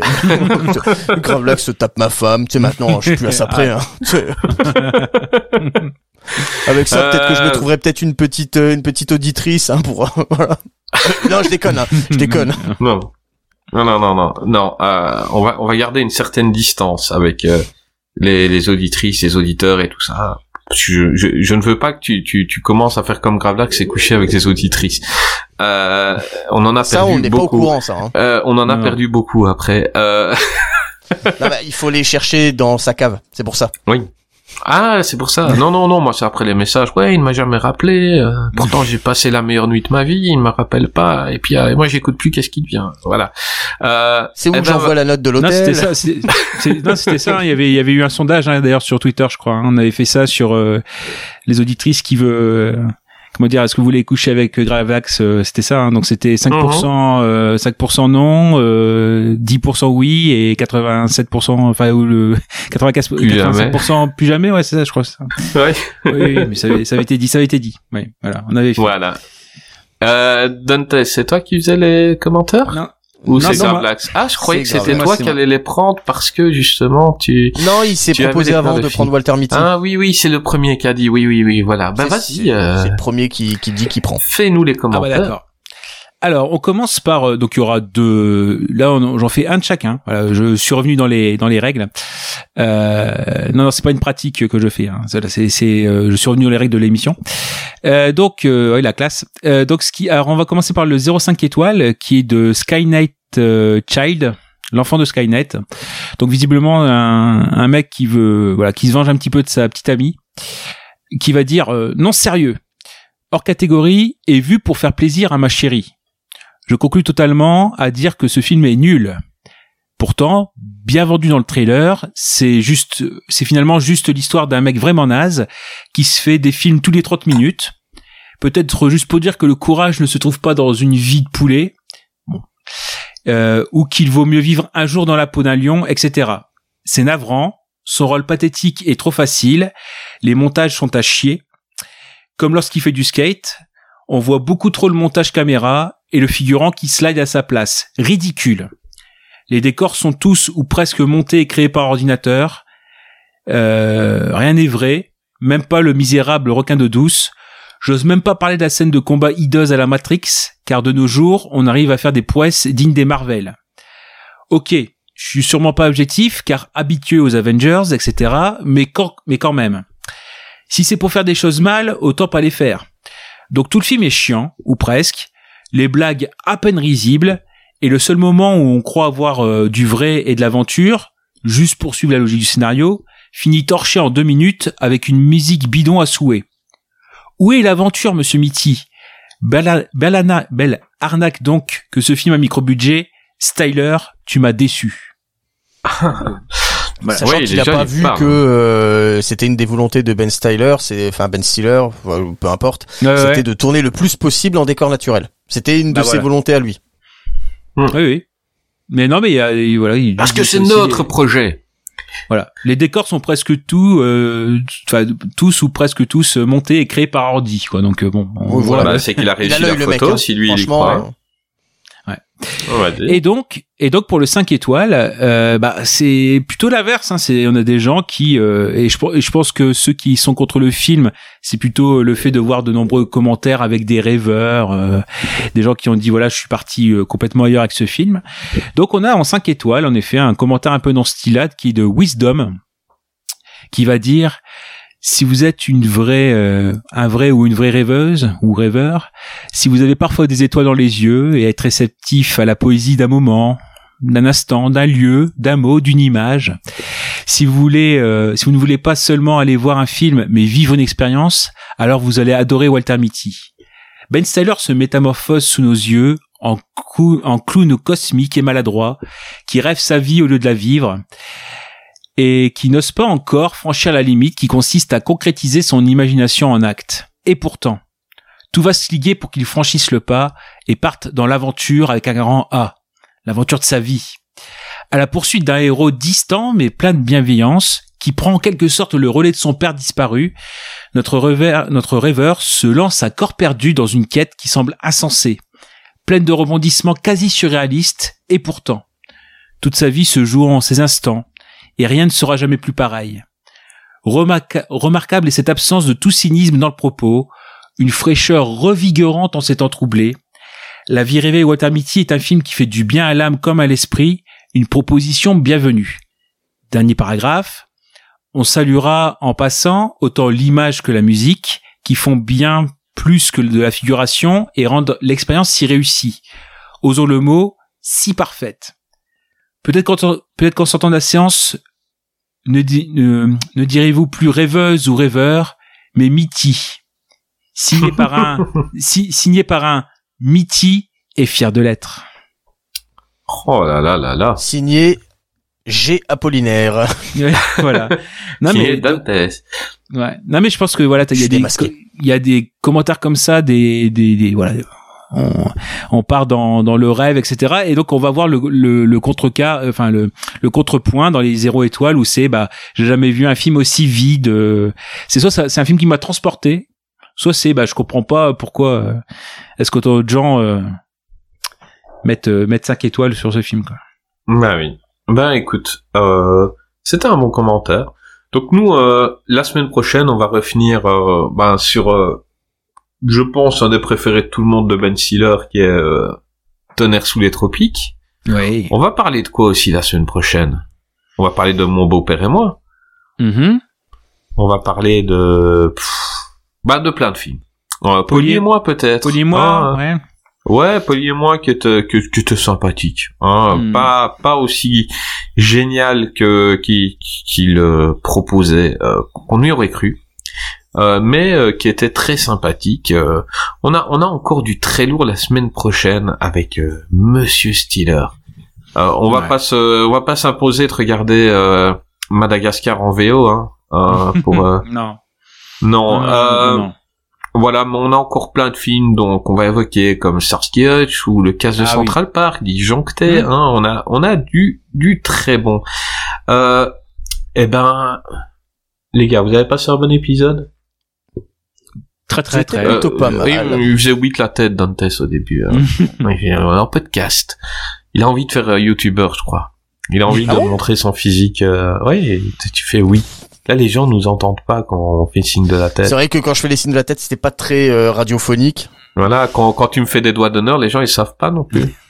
Et puis quand Gravelax il se met tout nu, c'est vrai qu'il ne le voit, il ne le voit pas non plus. Ouais, c'est ça quoi. Euh, Il y a que nous qui pouvons profiter je de son physique attrayant. Bah voilà. J'aime les hommes maintenant. euh... ben, écoutez, moi je passe un bon moment à parler de Ben Stiller et, et on vient en reparler la semaine prochaine avec euh, bah, Greg sera là hein, la semaine prochaine et peut-être euh, peut-être des invités, on va voir. Euh, si les gens veulent bien finir dans qu'est-ce qui devient. Euh, vous avez, bah tant qu'on est que trois, euh, vous avez de, des- du nouveau dans votre vie podcastique? Euh, Gravelax a sorti un épisode de Tu l'as vu, j'ai vu. Alors oui, oui, euh, c'était bah justement tout le tout le mois de- d'avril, ça a été le euh, un, un gros euh, un gros épisode qu'on a découpé en trois parties sur les films de complot. Donc au total, si on, additionne les trois, on est on a près de quatre heures de- d'épisode. Bon, on va dire pour qu'est-ce qui devient, c'est pas grand chose, quatre heures. Hein. C'est c'est la moyenne. Mais nous voilà, on a on a fait euh, Un petit épisode de Qu'est-ce qui vient ouais, Gravelax, le podcasteur de tous les superlatifs. voilà. Et non, donc on avait fait, euh, c'est ça, donc euh, sur euh, les films autour de l'assassinat de Kennedy, euh, le thriller français de complot avec euh, Icom Icar et 1000 milliards de dollars d'Henri Verneuil. Et là, on a fini par The Game de David Fincher. Et si j'ai le temps, euh, dès que je peux, je passe pour le mois suivant sur euh, les films des années 1940, puisque bah, dans Tu l'as vu, on a tous les trois épisodes, les films des décennies, donc 1920, 1930. Donc là, c'est, euh, il est enregistré, mais il me reste à monter, nettoyer et monter pour le mois de mai le, les films des années 40. Donc j'espère avoir le temps de, de pouvoir, voilà, de pouvoir procéder aux opérations. Ah Bah voilà. Et toi, Dante, est-ce que t'as fait un épisode ou non comme Oui, la semaine dernière est sorti un épisode euh, sur la série Archive 81 et ainsi que sur le podcast Archive 81. Le- on a beaucoup disserté sur la musique de la série. Eh ben, de décibels, bien sûr. J'ai pas dit le podcast, hein, Hmm. décibels. le podcast. Je pense pas que je l'ai retweeté l'épisode. euh, Non, je mais pense pas Non, je mais si je pas. si je ne l'ai pas retweeté, c'est parce que je ne l'ai pas vu. Euh, Non, je l'ai pense pas, forcément à trop partager. J'essaye de me faire mon trou moi-même, mais si Ben oui, partager, mais mais il y a des gens, il y a des gens qui qui aiment ta voix, il y a des gens qui Mm. t'aiment ici et qui ont Eh envie ben, d'écouter ce que tu fais. Donc ma, euh, ma voix. voilà, donc euh, s'ils ont envie de t'écouter, euh, bah, j'aime bien leur rappeler. Dante, C'est Dante, c'est Dante, hein, bien sûr. Voilà, on répète. pas. euh, Ah mais c'est lui Dante. hein. Ouais, C'était drôle. Euh, bah les gars, on se revoit la semaine prochaine. Pas de souci. Normalement, oui, y a pas de souci. Normalement. À moins, voilà, ah, de nous meurt, c'est possible. On atteint un âge avancé maintenant. Donc, euh, mais sinon, normalement, on sera là. Plus que moi. Hein. Voilà. Oui. Euh, eh ben, messieurs, dames, à la semaine prochaine pour un nouveau numéro de Qu'est-ce qui devient? Salut.